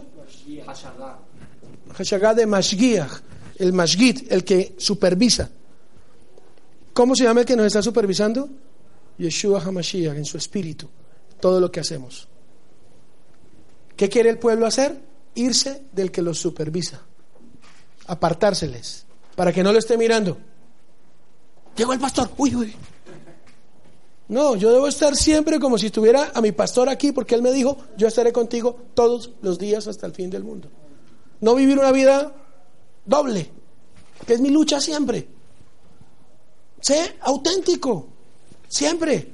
No, no cínico ni descarado en el pecado, pero sé auténtico. Y yo he procurado hacerlo con ustedes como comunidad siempre. Ser auténtico, soy así. No, no uno en un lado y otro en otro. Que lamentablemente es la forma como se entendió la piedad y la santidad. Ser uno en un lado, pero otro en otro lado. El pueblo lo que quería era apartarse. ¿Qué dice números 32.1? ¿Tenían o no tenían ganado? Pero todo el que quiera. Que, que a veces también hay la influencia de, las, de, las, de los que salieron con el pueblo de Israel de Egipto que siempre incluían para que ellos se, se rebelaran, ¿no? Digamos que en, alguna, en, en, el, en el tiempo del becerro también fueron los extranjeros que salieron con ellos de Egipto los que lo movieron a, a hacer ese becerro, que lo motivaron, digamos. Y aquí también se ve que esta influencia... En cuanto al primer argumento que dices ahí en la Torah, eh, a ese argumento puntual, eh, ¿hay un texto bíblico que te diga que promovieron lo del becerro?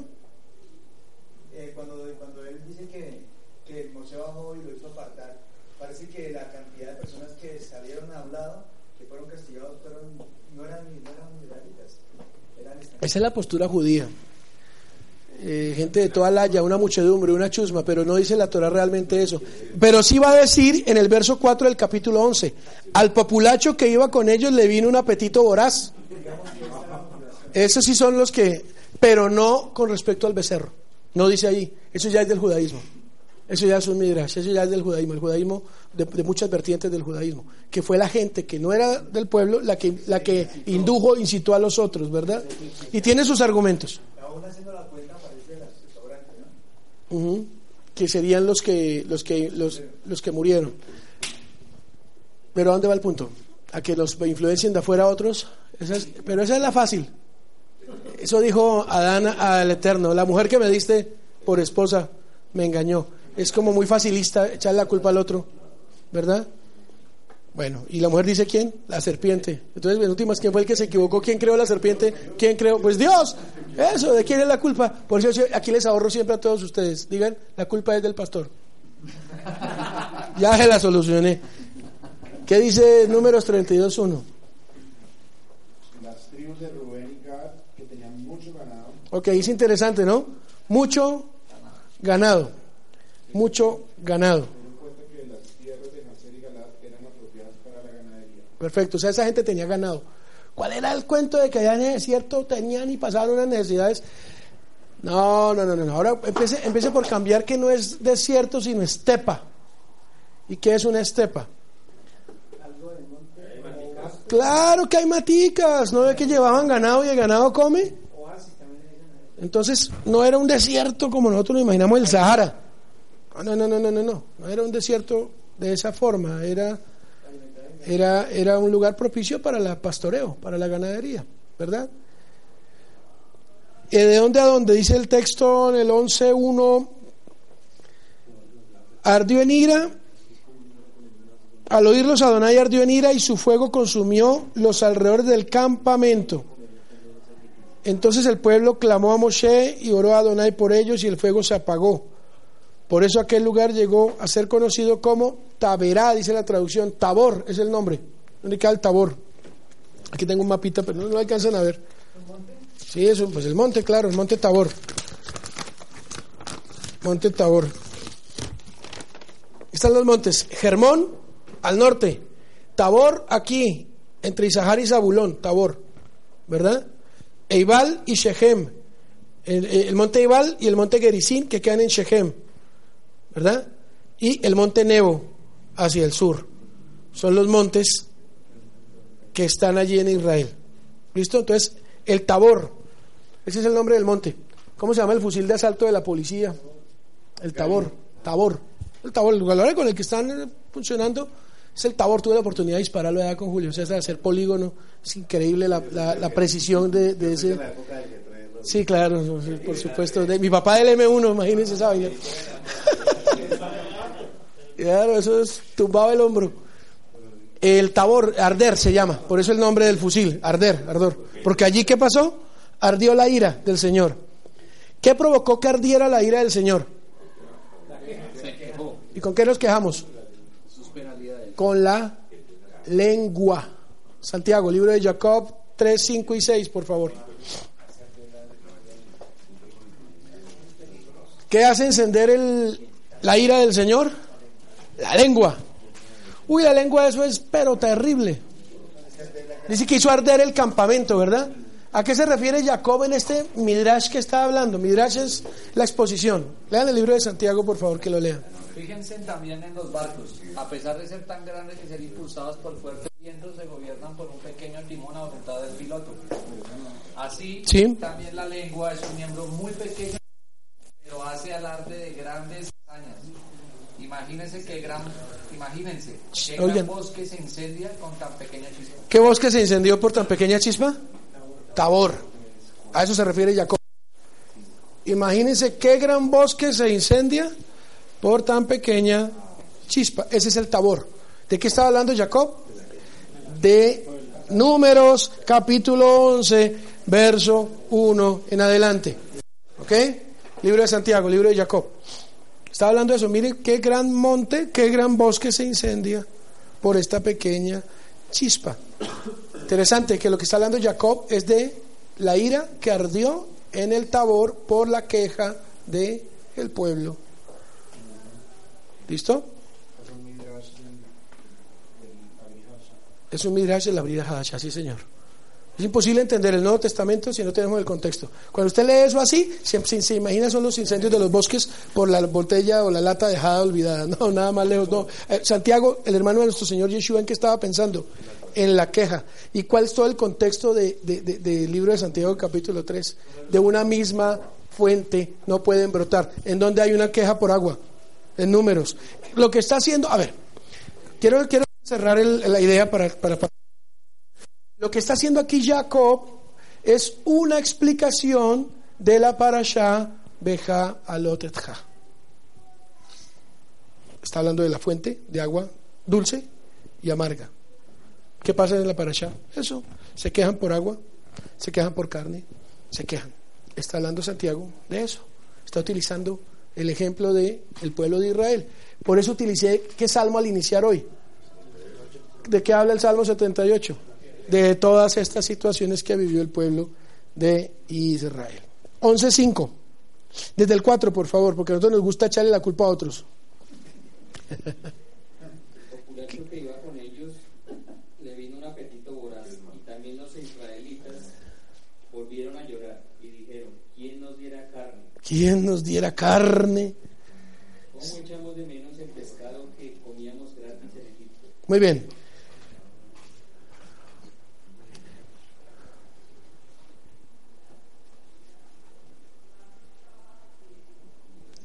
¿Qué es común? ¿Olvidar las emociones negativas o las positivas? ¿Se olvidan? ¿Se olvidan más fácil? ¿Las negativas quedan? Nosotros nos tomamos fotos de momentos tristes o momentos felices. Ah, estamos tomando una foto. No dice, no, venga, tomamos la foto en esta derrota que nos acaban de meter cinco goles. Eso no, eso usted no lo hace, ¿cierto? El pueblo de Israel aquí empieza a decir un montón de barbaridades tremendas. Ellos ya no estaban acordando de la esclavitud que habían vivido. Rapidito habían cambiado su forma de pensar. Se habían olvidado su trabajo como esclavos. Dice que comían como. Verso 5.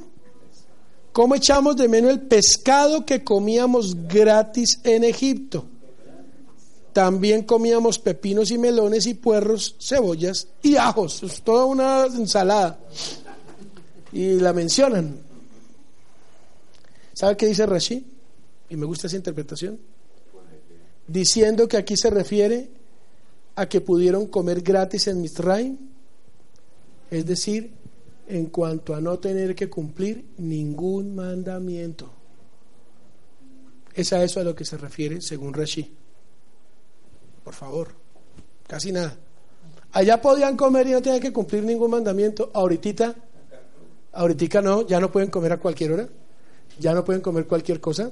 Ahora ya no pueden eh, recoger más manada del que se debe, no, ya no, pueden salir en Shabbat. Morcho es diferente. Los jóvenes, los jóvenes, ustedes dicen, ¿se acuerdan cuando decían? ay, ojalá termine rápido este bachillerato, con eso voy a la universidad y allá sí, pues uno va como quiere a la clase, ¿sí o no? Resulta que es diferente, pero es más duro. Y entonces uno dice, ojalá ya me vaya rápido de la casa y entonces ahí sí ya puedo hacer lo que quiera. Y miren, me estoy aquí con ustedes a estas horas. Una maravilla, es una delicia. Mayor, mayor libertad, mayor responsabilidad. Aquí se refiere Rashid, dice, dice esa que comían sin cumplir mandamientos. Hay que lavarse las manos, hay que orar, hay que agradecer. Imagínense que usted, imagínense es un día que le dijera yo a todos los jóvenes, bueno, a partir de este momento tienen una hora de gracia, hagan lo que quieran. ¿Cómo sería esa, gritería aquí arriba en esa reunión? No somos libres cuando hacemos lo que queremos, somos esclavos de nuestros deseos y pasiones, que son precisamente los que la Torah quiere que dominemos. ¿Cuál era el castigo para el hijo que era borracho y glotón? Apedrearlo. El hijo contumaz y violento, contumaz. ¿Por qué? Porque no dominaba dos aspectos, la comida y la sexualidad. Y son los dos aspectos que el joven debe ser tratado. En lo que come y en la sexualidad. Si no logra dominar estos aspectos tan animales, no va a poder entonces tener el crecimiento en, el, en, lo, en lo espiritual, en lo que realmente es trascendente. ¿Verdad? Comamos y bebamos que mañana moriremos. Completamente animal. Básico. Lemon.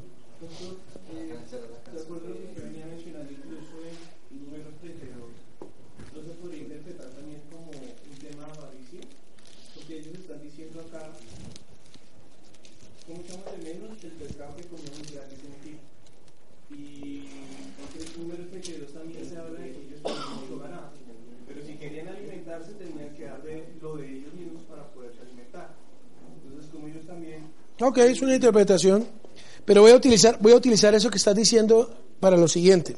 Sí, entiendo, que si, tenían que consumirse lo mismo que ellos tenían para, es decir, codicia o avaricia, yo creo que el tema, yo creo que el tema va más allá. ¿En qué tenían sus prioridades? Miren las tribus de Rubén y de Gad. ¿Qué les pasó? Capítulo 32 del libro de números, para hacer ahí un,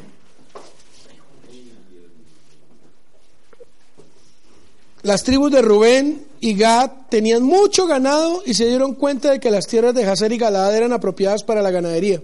Así que fueron a decirle a Moshe, al sacerdote Eleazar y a los jefes de la comunidad, las tierras de Atarot, Dibón, Hazer, Nimrah, Hezbon, son buenas para el ganado, para nuestro negocio. Si nos hemos ganado tu favor, permítenos tomar esas tierras como heredad, no nos hagas cruzar el Jordán. Entonces Moshe les dijo a los rubenitas y a los gaditas, Aquí les mete una vacía. ¿Les parece justo que sus hermanos vayan al combate mientras ustedes se quedan aquí sentados? Los israelitas se han propuesto conquistar la tierra que Adonai les ha dado, ¿no se dan cuenta de que esto los desanimaría? Esto mismo hicieron los padres de ustedes cuando yo los envié a explorar la tierra, 40 años atrás. Y Moshe todavía sufra con estos. Ahora se le van a quedar es porque allá adelante como que no hay buena tierra para el ganado, entonces yo como que me quedo aquí. ¿Usted alguna vez ha ido en paseo en caravana? Sí, eso hace paseo y se va en caravana y hace grupo y nos vamos a ir. Y uno les llega a un punto y les dicen, ¿sabe que nosotros almorzamos aquí? Ustedes sigan. ¿Cómo se siente usted en ese paseo?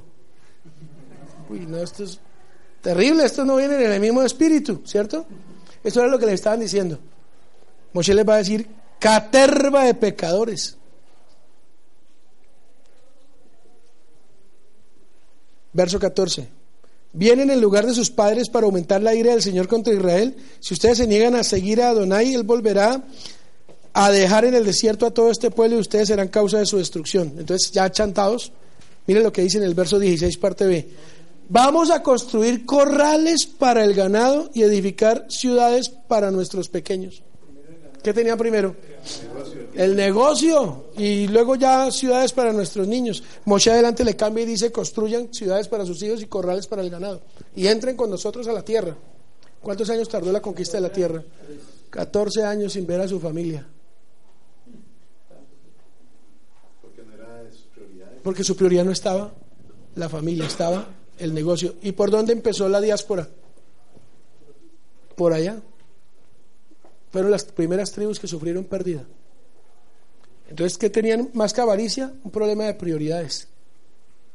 Sus prioridades no era la familia, era el negocio. Y todos decimos que es que yo estoy consiguiendo plata para ayudar a mi familia. Cuidado, si la prioridad no es la familia, el dinero no va a venir.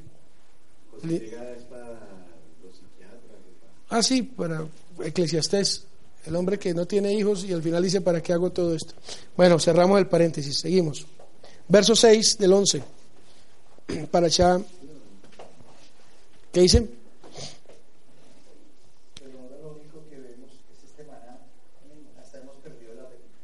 Pero ahora tenemos reseca la garganta y no vemos nada que no sea este maná, despectivos. El hombre necesita variar el gusto de la comida para no fastidiarse. Ahora los hijos de Israel estaban en una situación de tránsito y la providencia divina les estaba dando una comida de emergencia para que sobrevivieran durante el paso por la estepa que no debería durar tanto tiempo. El Midrash dice que el maná cambiaba de sabor según el deseo de cada uno. La Torah dice que era el sabor como el de hojuelas de miel. Éxodo 16, 31. Era una comida de emergencia. ¿Por cuánto tiempo? No, no, no, no. ¿Cuál era el tiempo real? No, el tiempo real. ¿Por qué, les estaba dando esta comida? ¿Cuánto era que tenían que pasar de Egipto a entrar a la tierra prometida? 50 días, 50 más los días de, de, entrar ya a la tierra del Sinaí, para allá. Tres meses. Esa era una comida de emergencia. Y como se quejaron del maná que les tocó comer, pero no por 40 días, por 40 años. Testimonio personal.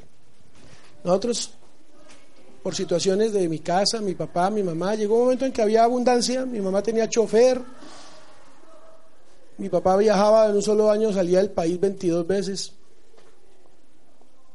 y nosotros los hijos descochunflados. En el caso mío, el mayor.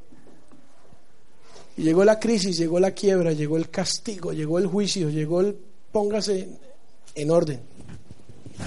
Y perdimos todo. Eso, mi casa parecía una clínica, llamaban solo doctores, pero eran abogados. No. Y embargaron, se llevaron todo. Yo no tenía ni idea que Capo o Yadro, Villegas, que eran los cuadros y porcelanas que tenía mi mamá en la casa, todos salían, se lo llevaban. Nos quedamos nos tocó reducirnos a un apartamento chiquitito. Y lo único que podíamos comer era arroz y huevo. No me da pena contarlo, lo cuento con toda la, la, tranquilidad y la sinceridad. Y entonces aprendimos a comer el huevo en todas las formas. Pero al fin comíamos en familia. Y empezamos a agradecer al Señor. Es cuando me alineo con el Señor y todas las cosas. Hoy día ese plato es mi, preferido. Y, y agradezco al Señor porque eso nos sirvió para unirnos, para perdonarnos y poner los pies en la tierra. La queja y de lo que nos quejamos hace que justamente el castigo venga o la reprensión venga con eso mismo que nos estamos quejando. Ellos se quedaron del maná y el maná ahora se lo tuvieron que aguantar por 40 años. Y ahora sí sáquenle el gusto a eso, porque no hay más. Es lo que hay. Es lo que hay. Cuando una persona no muestra agradecimiento por la comida que recibe, desata maldiciones sobre su vida. Por medio de las bendiciones que damos al Eterno, antes y después de comer, estamos glorificando, dándole culto por medio de cosas materiales y somos liberados de la codicia, lo que tú mencionabas. Agradecemos al Señor por la comida. Lo que hay, hoy hubo para comer esto, Baruch Hashem. Deuteronomio 8, cuando hayas comido y te hayas saciado, eso es Birkad Amazon. En curso de liturgia, por favor, pidan que les enseñen Birkad Amazon para hacer la oración completa después de Shabbat, la oración de acción de gracias por la comida, por haber comido. Eso espiritualizar lo material se vuelve divino para glorificar al Señor. Primera de Corintios 10 del 1 al 6. Además el maná que representaba en lo espiritual. Sigue, sigue, sigue, dale. Si vas para la funeraria, salúdame a Liz. Bueno, por favor, bendiciones. ¿Qué dice el libro de Corintios 10 del 1 al 6, por favor? Estamos en tiempo. Si se está durmiendo, pellizquese. No quiero que desconozcan, hermanos, que nuestros antepasados estuvieron todos bajo la nube y que todos atravesaron el mar. Todos ellos fueron bautizados en la nube y en el mar para unirse a Moshe. Todos también comieron el mismo alimento espiritual tomaron la misma bebida espiritual, pues bebían de la roca espiritual que los acompañaba de la roca era el Mashiach. Muy bien, ¿quién era la roca? El Mesías, Yeshua. Esta era la roca. Pero era una bebida qué? Espiritual. A veces nosotros tenemos todavía esa dicotomía platónica. Lo espiritual es lo bueno y lo material es malo. Ese es el, ese es el dualismo platónico. ¿Sí lo han leído? ¿Lo han entendido? Lo, lo, espiritual es lo bueno y lo físico y material es malo. Y tergiversamos el texto de que el espíritu está dispuesto pero la carne es débil. Entonces tengo que darle duro a la carne. Y surge el ascetismo, ¿no? los ascetas, sacrificando el cuerpo y todo esto. No, no, no, no, no. Este texto habla de un alimento espiritual y una bebida espiritual y una roca espiritual. El hecho que aquí digan que era una bebida espiritual, que era un alimento espiritual y que era una roca espiritual, era que no se veían. ¿Qué me dicen ustedes? Se veía, se podía palpar, era tangible. Eran alimentos y bebidas. ¿Cómo es que la escritura llama a estas cosas materiales como espirituales? Hoy vamos a ser libres de esa idea. No es que yo me preocupe de lo espiritual, por eso no, no arreglo la casa, no trabajo, no. Lo espiritual es lo que vale, porque Marta, Marta, o sea, para, no lavar la losa. Según la filosofía griega, algo espiritual no puede ser algo físico. Y esto es un error gravísimo. Bueno, usted le digan, a mí me gustó mucho ese cosito que me mandaron ahí. No sé cómo se llama eso. Dice, estás judaizando. Entonces la persona contesta, no, yo estoy guardando eh, los mandamientos de Israel, la Biblia. En cambio a ti, mi amigo, te romanizaron completamente, te helenizaron y te romanizaron. Según la filosofía griega, algo espiritual no puede ser algo físico. Sin embargo, el maná era físico, el agua era física, la roca era física. Así que la expresión espiritual no puede ser entendida desde el punto de vista filosófico griego, sino que tiene que ser entendido desde la mente hebrea. Según el punto de vista hebrea, algo espiritual es algo que viene del mundo espiritual, o que tiene la aprobación del cielo, o que tiene una relación o un punto de contacto con el mundo espiritual. Una comida espiritual es una comida avalada, bendecida, entregada y santificada por el Eterno. El judaísmo tiene, entre otras cosas, la función de elevar los elementos meramente naturales a un nivel espiritual, para que así puedan rendir culto al Eterno. La comida se convierte en algo espiritual cuando es recibida con una bendición basada en la palabra de Dios. Primera de Timoteo 4, 4, por favor. Es que yo espero las riquezas espirituales. Ah, ¿y con qué va a pagar el agua y la luz? Un momentito. Lo espiritual se traduce en físico, porque viene dado por Dios. Y con lo, con lo físico yo glorifico a Dios. Glorificamos a Dios con el sexo. Si es habido en el matrimonio y en santidad, se glorifica al Señor. Glorificamos a Hashem con la comida. Si se recibe, con acción de gracias. Con la bebida, si se hace en el contexto correcto. Muchos cayeron en el ascetismo absolutamente pagano, griego. Entonces todo está mal, todo es pecado. No se embriaguéis con vino en lo cual hay disolución. Muy bien, dice no se embriaguen, pero entonces la, la Biblia también va a decir que bebe tu vino con alegría y come tu pan con buen ánimo. Al fin, ¿qué es esto? Mente hebrea, mente griega. Si tenemos un antecedente de alcoholismo en Colombia, pues tenga cuidado con el licor, porque usted va a ser dominado por eso. Si tenemos un problema con la comida, pueblo glotón y borracho, pues va a haber pérdida. El judaísmo es hermoso en la medida que glorifica a Dios con todo lo que se hace, con todo lo que se hace, en lo físico. ¿Qué dice 1 Timoteo 4, 4 al 5? Todo lo que Elohim ha creado es bueno y nada es despreciable si se recibe con acción de gracias porque la palabra de Elohim porque la palabra de Elohim y la oración lo santifican. Muy bien. Es creado por Hashem. Amén. ¿Qué es un voto? Un nether. ¿Qué es un voto? Ya lo hemos visto. Eh, explícalo más, Gabriel. O sea, el, el voto es, es algo que, como una promesa, como un compromiso que yo decido tomar. O sea, yo, o sea, en la Torah encontramos diferentes votos. Está el voto del, del Nazareato, o sea, es una persona que decide ¿Abstenerse de qué? Ya que escogiste el del Nazir, ¿qué? ¿De, de qué? del vino, pero no era únicamente el vino, sino del fruto de todo lo que tenga que ver con la uva, la uva pasa, el vino, el vinagre, todo. Y este voto pues me lleva, o sea, por eso dice que no hagamos palabras a la ligera, no hagamos votos a la ligera, no dice que después no, lo- no, no lo podamos cumplir, o sea, primero tengo que pensarlo, ¿cierto? Antes de hacer el voto.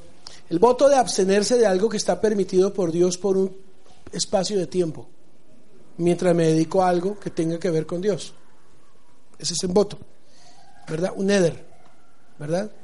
El Nazir se apartaba por un espacio de tiempo de mujer y de vino, y se dejaba crecer el cabello, y después tenía que ofrecer un sacrificio para perdón de pecados cuando estaba en el nivel más elevado de santidad. ¿Y por qué? porque se había abstenido de algo que había sido creado por Dios para la alegría y para la bendición del hombre. ¿Qué iba a decir Pablo en 1 Corintios 7? ¿Están conmigo? ¡Hey! ¿Qué dice Pablo? Absténganse por un tiempo. Mientras se dedican al ayuno y la oración, pero luego vuelvan a juntar, no sea que sean tentados por el diablo. Ese es un voto de abstenerme de algo que es permitido, pero yo me voy a abstener con un propósito de tener una relación con el Señor, el ayuno, la oración, abstenerse de las relaciones sexuales. Pero si ya lo vuelvo eso, una obligación a la carne, va a ser una lucha y lo va a llevar a muchos problemas de pecado. Se llama ascetismo, una seta. El judaísmo no tiene este problema. Todo es creado por el Señor, Baruch Hashem. Damos gracias, se recibe con acción de gracias. Bueno, pero ahí se refiere a todo lo que es kosher, ¿no? Ahí no dice que entonces yo me tomo un picado de chulo y de que le dé gracias a Dios, entonces ya he recibido con agrado. No, está prohibido. Es una ave de carroña y no voy a, no, no, no está permitido. Sí, una lechona, una marrano circuncidado. 11. Muy bien, 11, 10. Moche escuchó que las familias del pueblo lloraban, cada uno a la entrada de su tienda, con lo cual hacían que la ira del Señor se encendiera en extremo. Entonces, muy disgustado, Moche oró al Señor. ¿Quién está disgustado aquí? ¿Quién está disgustado en Taberá? El Eterno. El Eterno se pone muy furioso en una y aquí es Moshe el que está muy disgustado. ¿Y cómo ora el Señor? Si yo soy tu siervo, ¿por qué me perjudicas? Eso es lo que yo me refiero a, a cómo está la humanidad del, del profeta. Es una queja. ¿Por qué me niegas tu favor y me obligas a cargar con todo este pueblo? ¿Quién estaba llevando la carga del pueblo? Moshe. ¿Acaso yo lo concebí o lo di a luz para que me exijas que lo lleve en mi regazo como si fuera su nodriza? Moshe estaba diciendo, ay, mire, ¿sabe qué? Que lo cargue su mamá. Duro, difícil. Es una carga demasiado pesada para mí. Si ese es el trato que vas a darme, verso 15, ¿me harás un favor si me quitas la vida? Y así me veré libre de mi desgracia. ¿De qué está hablando Moshe aquí? ¿Cuándo es? ¿Con qué se acaba la ley del matrimonio? Con la muerte. ¿De quién? De uno de los dos. ¿Cierto? El Mesías vino a morir por la Keilah para liberar del yugo del esposo anterior, que es quién? El pecado, el faraón, y redimir así a su Keilah, redimir a la iglesia, hacerla suya, santa, como una iglesia aprobada, sin arruga y sin mancha. Aquí Moshe cómo se percibe con el pueblo como esposo también, mátame. Y el Eterno dice, no, tú no eres el que tiene que morir por estos. Va a haber uno después de ti, que es el que va a tener que morir para quitar toda carga, que es el Mesías, que es Yeshua, un profeta como yo.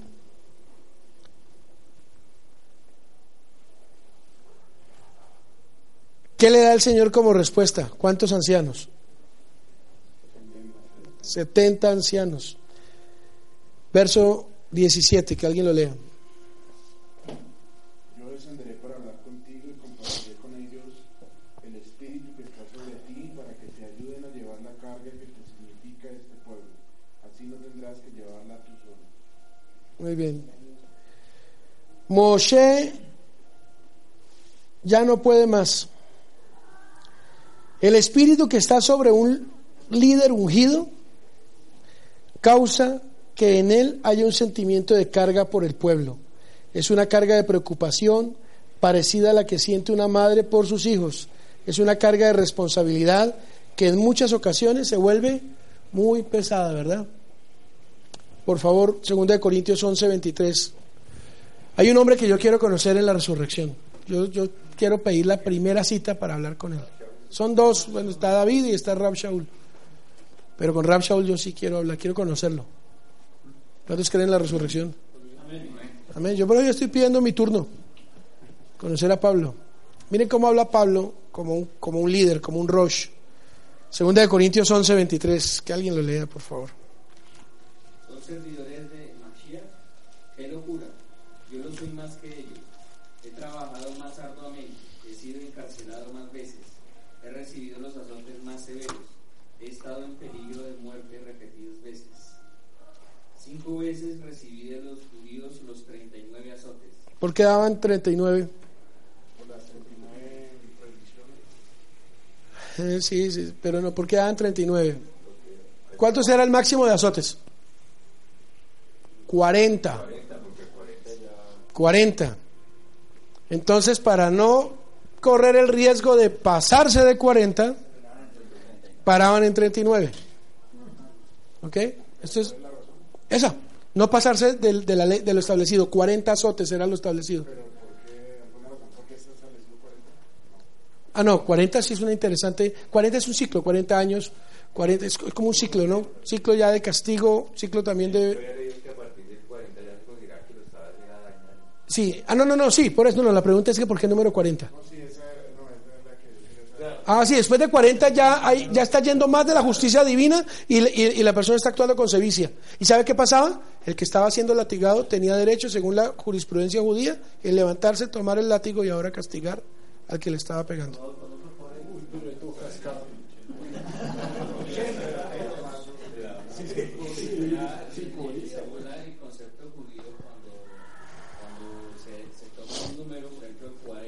Sí. Claro, correcto. Ese es el concepto que se tiene. Por eso no se los 40. Los 39 para no llegar a 40, porque ya 39 es 40. O sea, cuando usted cumple 45, usted está realmente llegando a los, está, está ya en los 46. Sí, claro. Ya comenzó, los, ya empezó a contar, ya so- sobre los, los siglos, cómo, es- cómo, que, que- ese ya es un tema que ya hemos hablado, que es el cansancio. Quiero hablar de la preocupación por las cargas, a ver si alcanzamos, miren, no alcancé a hacer todo lo que quería. ¿Sufrió Pablo o no sufrió? ¿Terminaste ya todo el texto? Tres veces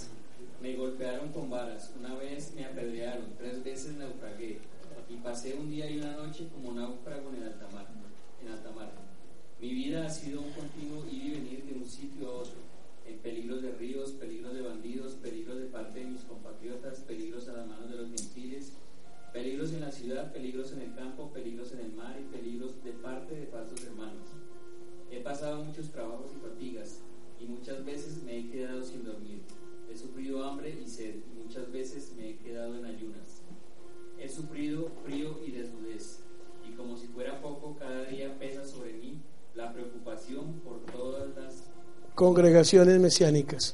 Cuando alguien se siente débil, no comparto yo su debilidad, y cuando alguien se le hace tropezar, no ardo yo en indignación.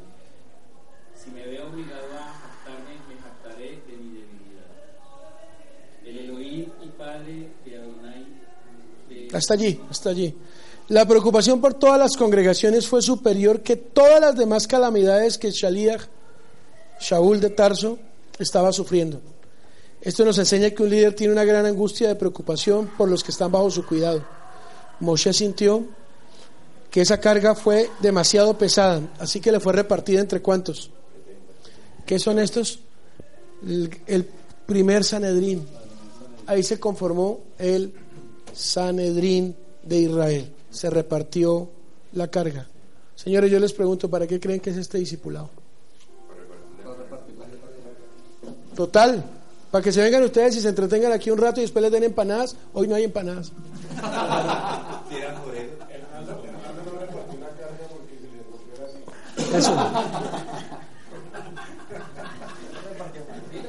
El tema, el tema para, para quitarles un poquito la risa,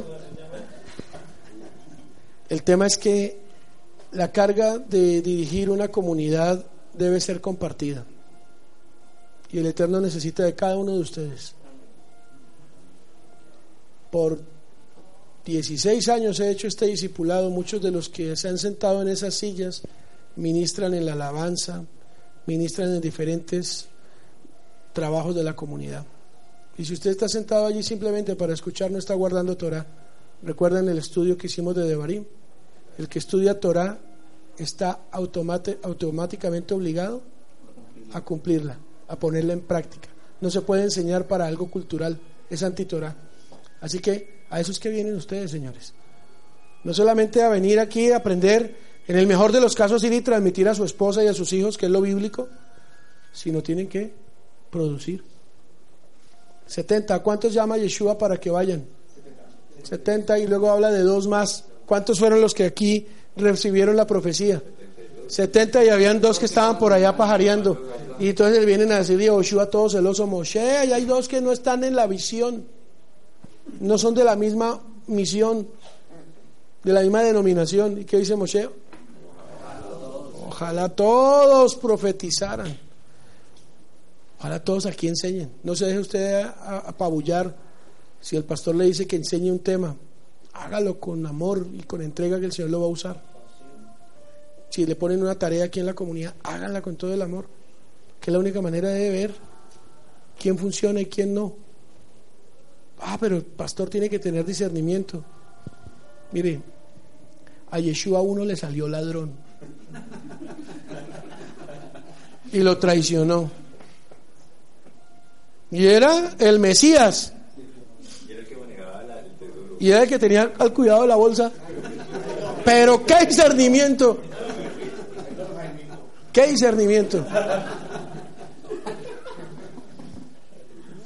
Les digo con amor, señores, si yo no estoy haciendo esto con el propósito de un semillero, necesitamos gente en Neiva que vaya. Necesitamos gente que vaya a Onda ahorita, ya está por abrirse, tienen todo, salón, todo, y, no- y- van a pasarnos los, los están en ese proceso de trabajar para que funcione y poder pasar a ser Fundación Mesiánica Llobel allá también. Necesitamos la gente, allá donde tus suegros, don Rafael. Él es Lemon Rafael, pues, para que sepa. Sí, pero, pero, pero es que es responsabilidad de todos. Todos tenemos esta carga. Y si no la compartimos, esto es muy, muy, muy, muy, muy pesado. Ustedes no se imaginan. Ricardo trabajó conmigo aquí cuántos años? Diez años. ¿Y qué tal la cosa? Pesado, no que ahora está echando barriga, está contento. No, un siervo leal y un siervo fiel ha sido, fue Ricardo y vio el trabajo de 10 años. 10 años aquí, aquí ahora mismo lleva conmigo trabajando 15 años. El trabajo es fuerte y se pueden dar, se puede dar cuenta, pero hay que compartirlo. A mí yo no temo que haya alguien que quiera ser pastor, al contrario, digo como Moshe, ojalá todos. ¿Qué dijo Yeshua con respecto a los otros dos que, que, que- que- con los otros que también estaban haciendo y echando demonios? ¿Qué dice Yeshua? Déjenlos que están conmigo, no están contra mí. Déjenlos. Es decir, cuando la visión y el llamado es clara, no hay celos, no hay miedo. Cuando el llamado no es claro, cuando el, llamado no es genuino, hay miedo, hay temor. Esas son las dictaduras. En las dictaduras, ¿qué hace un dictador? Mata a toda la familia y a todos los que potencialmente le puedan correr la butaca. Herodes. Saddam Hussein, fue terrible. Es un video espantoso, ¿no lo han visto el de Saddam Hussein? Saddam Hussein está ya hablando, porque casi le dan un golpe de estado allá, y entonces empieza y lo llama, y van y lo sacan, y no, y van y lo matan. Y está allá el parlamento el hombre y está haciendo eso terrible. Esas son las dictaduras. Una comunidad no puede ser una dictadura. Usted tiene llamado, pues vamos a perfeccionarlo y a pulirlo. Usted mismo se llamó y tiene ínfulas de pastor y quiere ser el líder, usted mismo se va a hundir. No funciona así. Generalmente el que tiene llamado genuino no quiere y le huye. Ningún profeta quiso yo, yo, yo, no. Nada. Soy muy chico, soy muy pequeño, no sé hablar. El otro dijo yo soy ta, ta, ta, tartamudo. Todo el mundo le saca el cuerpo. Pedro se puso de grosero. Todo el mundo le saca el cuerpo. El Señor tiene un llamado para ustedes, señores. Amén. Y hay que repartir la carga. 11.23. Ya casi terminamos para poder in- iniciar la otra para allá, pero ya será el sábado. ¿Qué dice el verso 23? El Señor le respondió a Moshe, ¿acaso el poder del Señor es limitado? Pues ahora verás si te cumplo o no mi palabra. Muy bien, alguien que lea Génesis 18.14. Moshe no podía imaginarse cómo el Eterno podría suplir carne a todo el pueblo. ¿Por qué codornices? ¿Por qué codornices? ¿Tú lo dijiste, Hernando?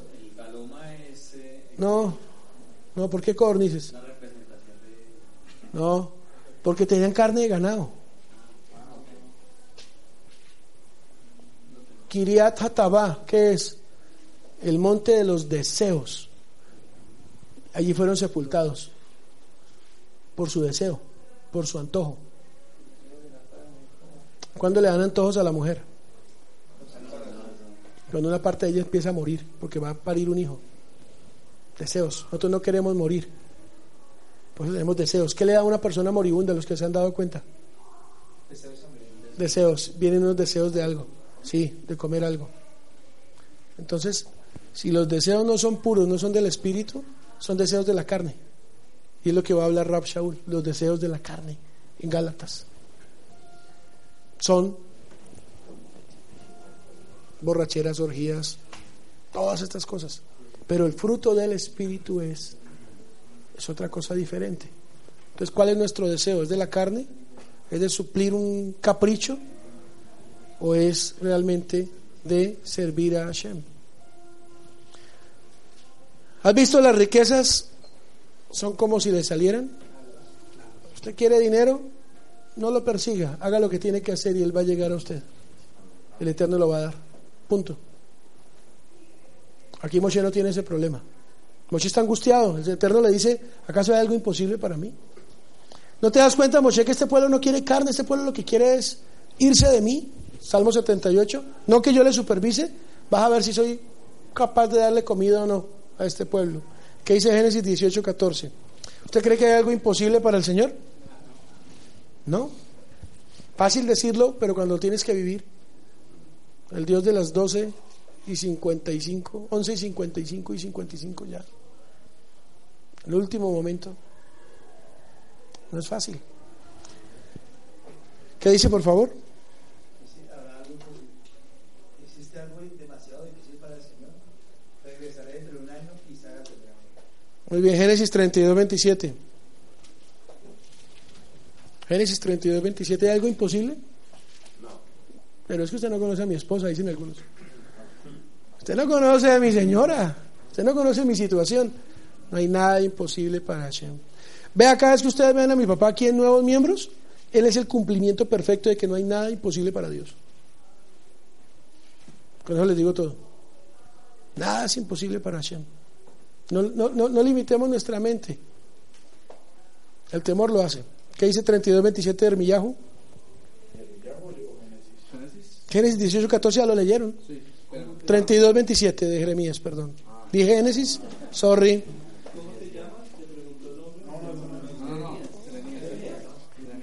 ¿Cómo te llamas? Jeremías 32, 27, me equivoqué. Entonces vino la palabra de Adonai a Jeremías. Yo soy Adonai, el oír de toda la humanidad. ¿Hay algo imposible para mí? Y lo va a repetir en Zacarías 8, 6, Mateo 19, 26, Marcos 10, 27. Lucas 1.37, Lucas 18.27, Romanos 4.21, exactamente las mismas palabras. Y ahora nos lo dice a nosotros. Piense en algo, que con eso quiero terminar, que para usted sea imposible y que crea que Dios no se lo va a dar. Piense en algo, ¿ya lo ubicó? Entonces ahora oremos. Pero primero fortalezcámonos por la palabra.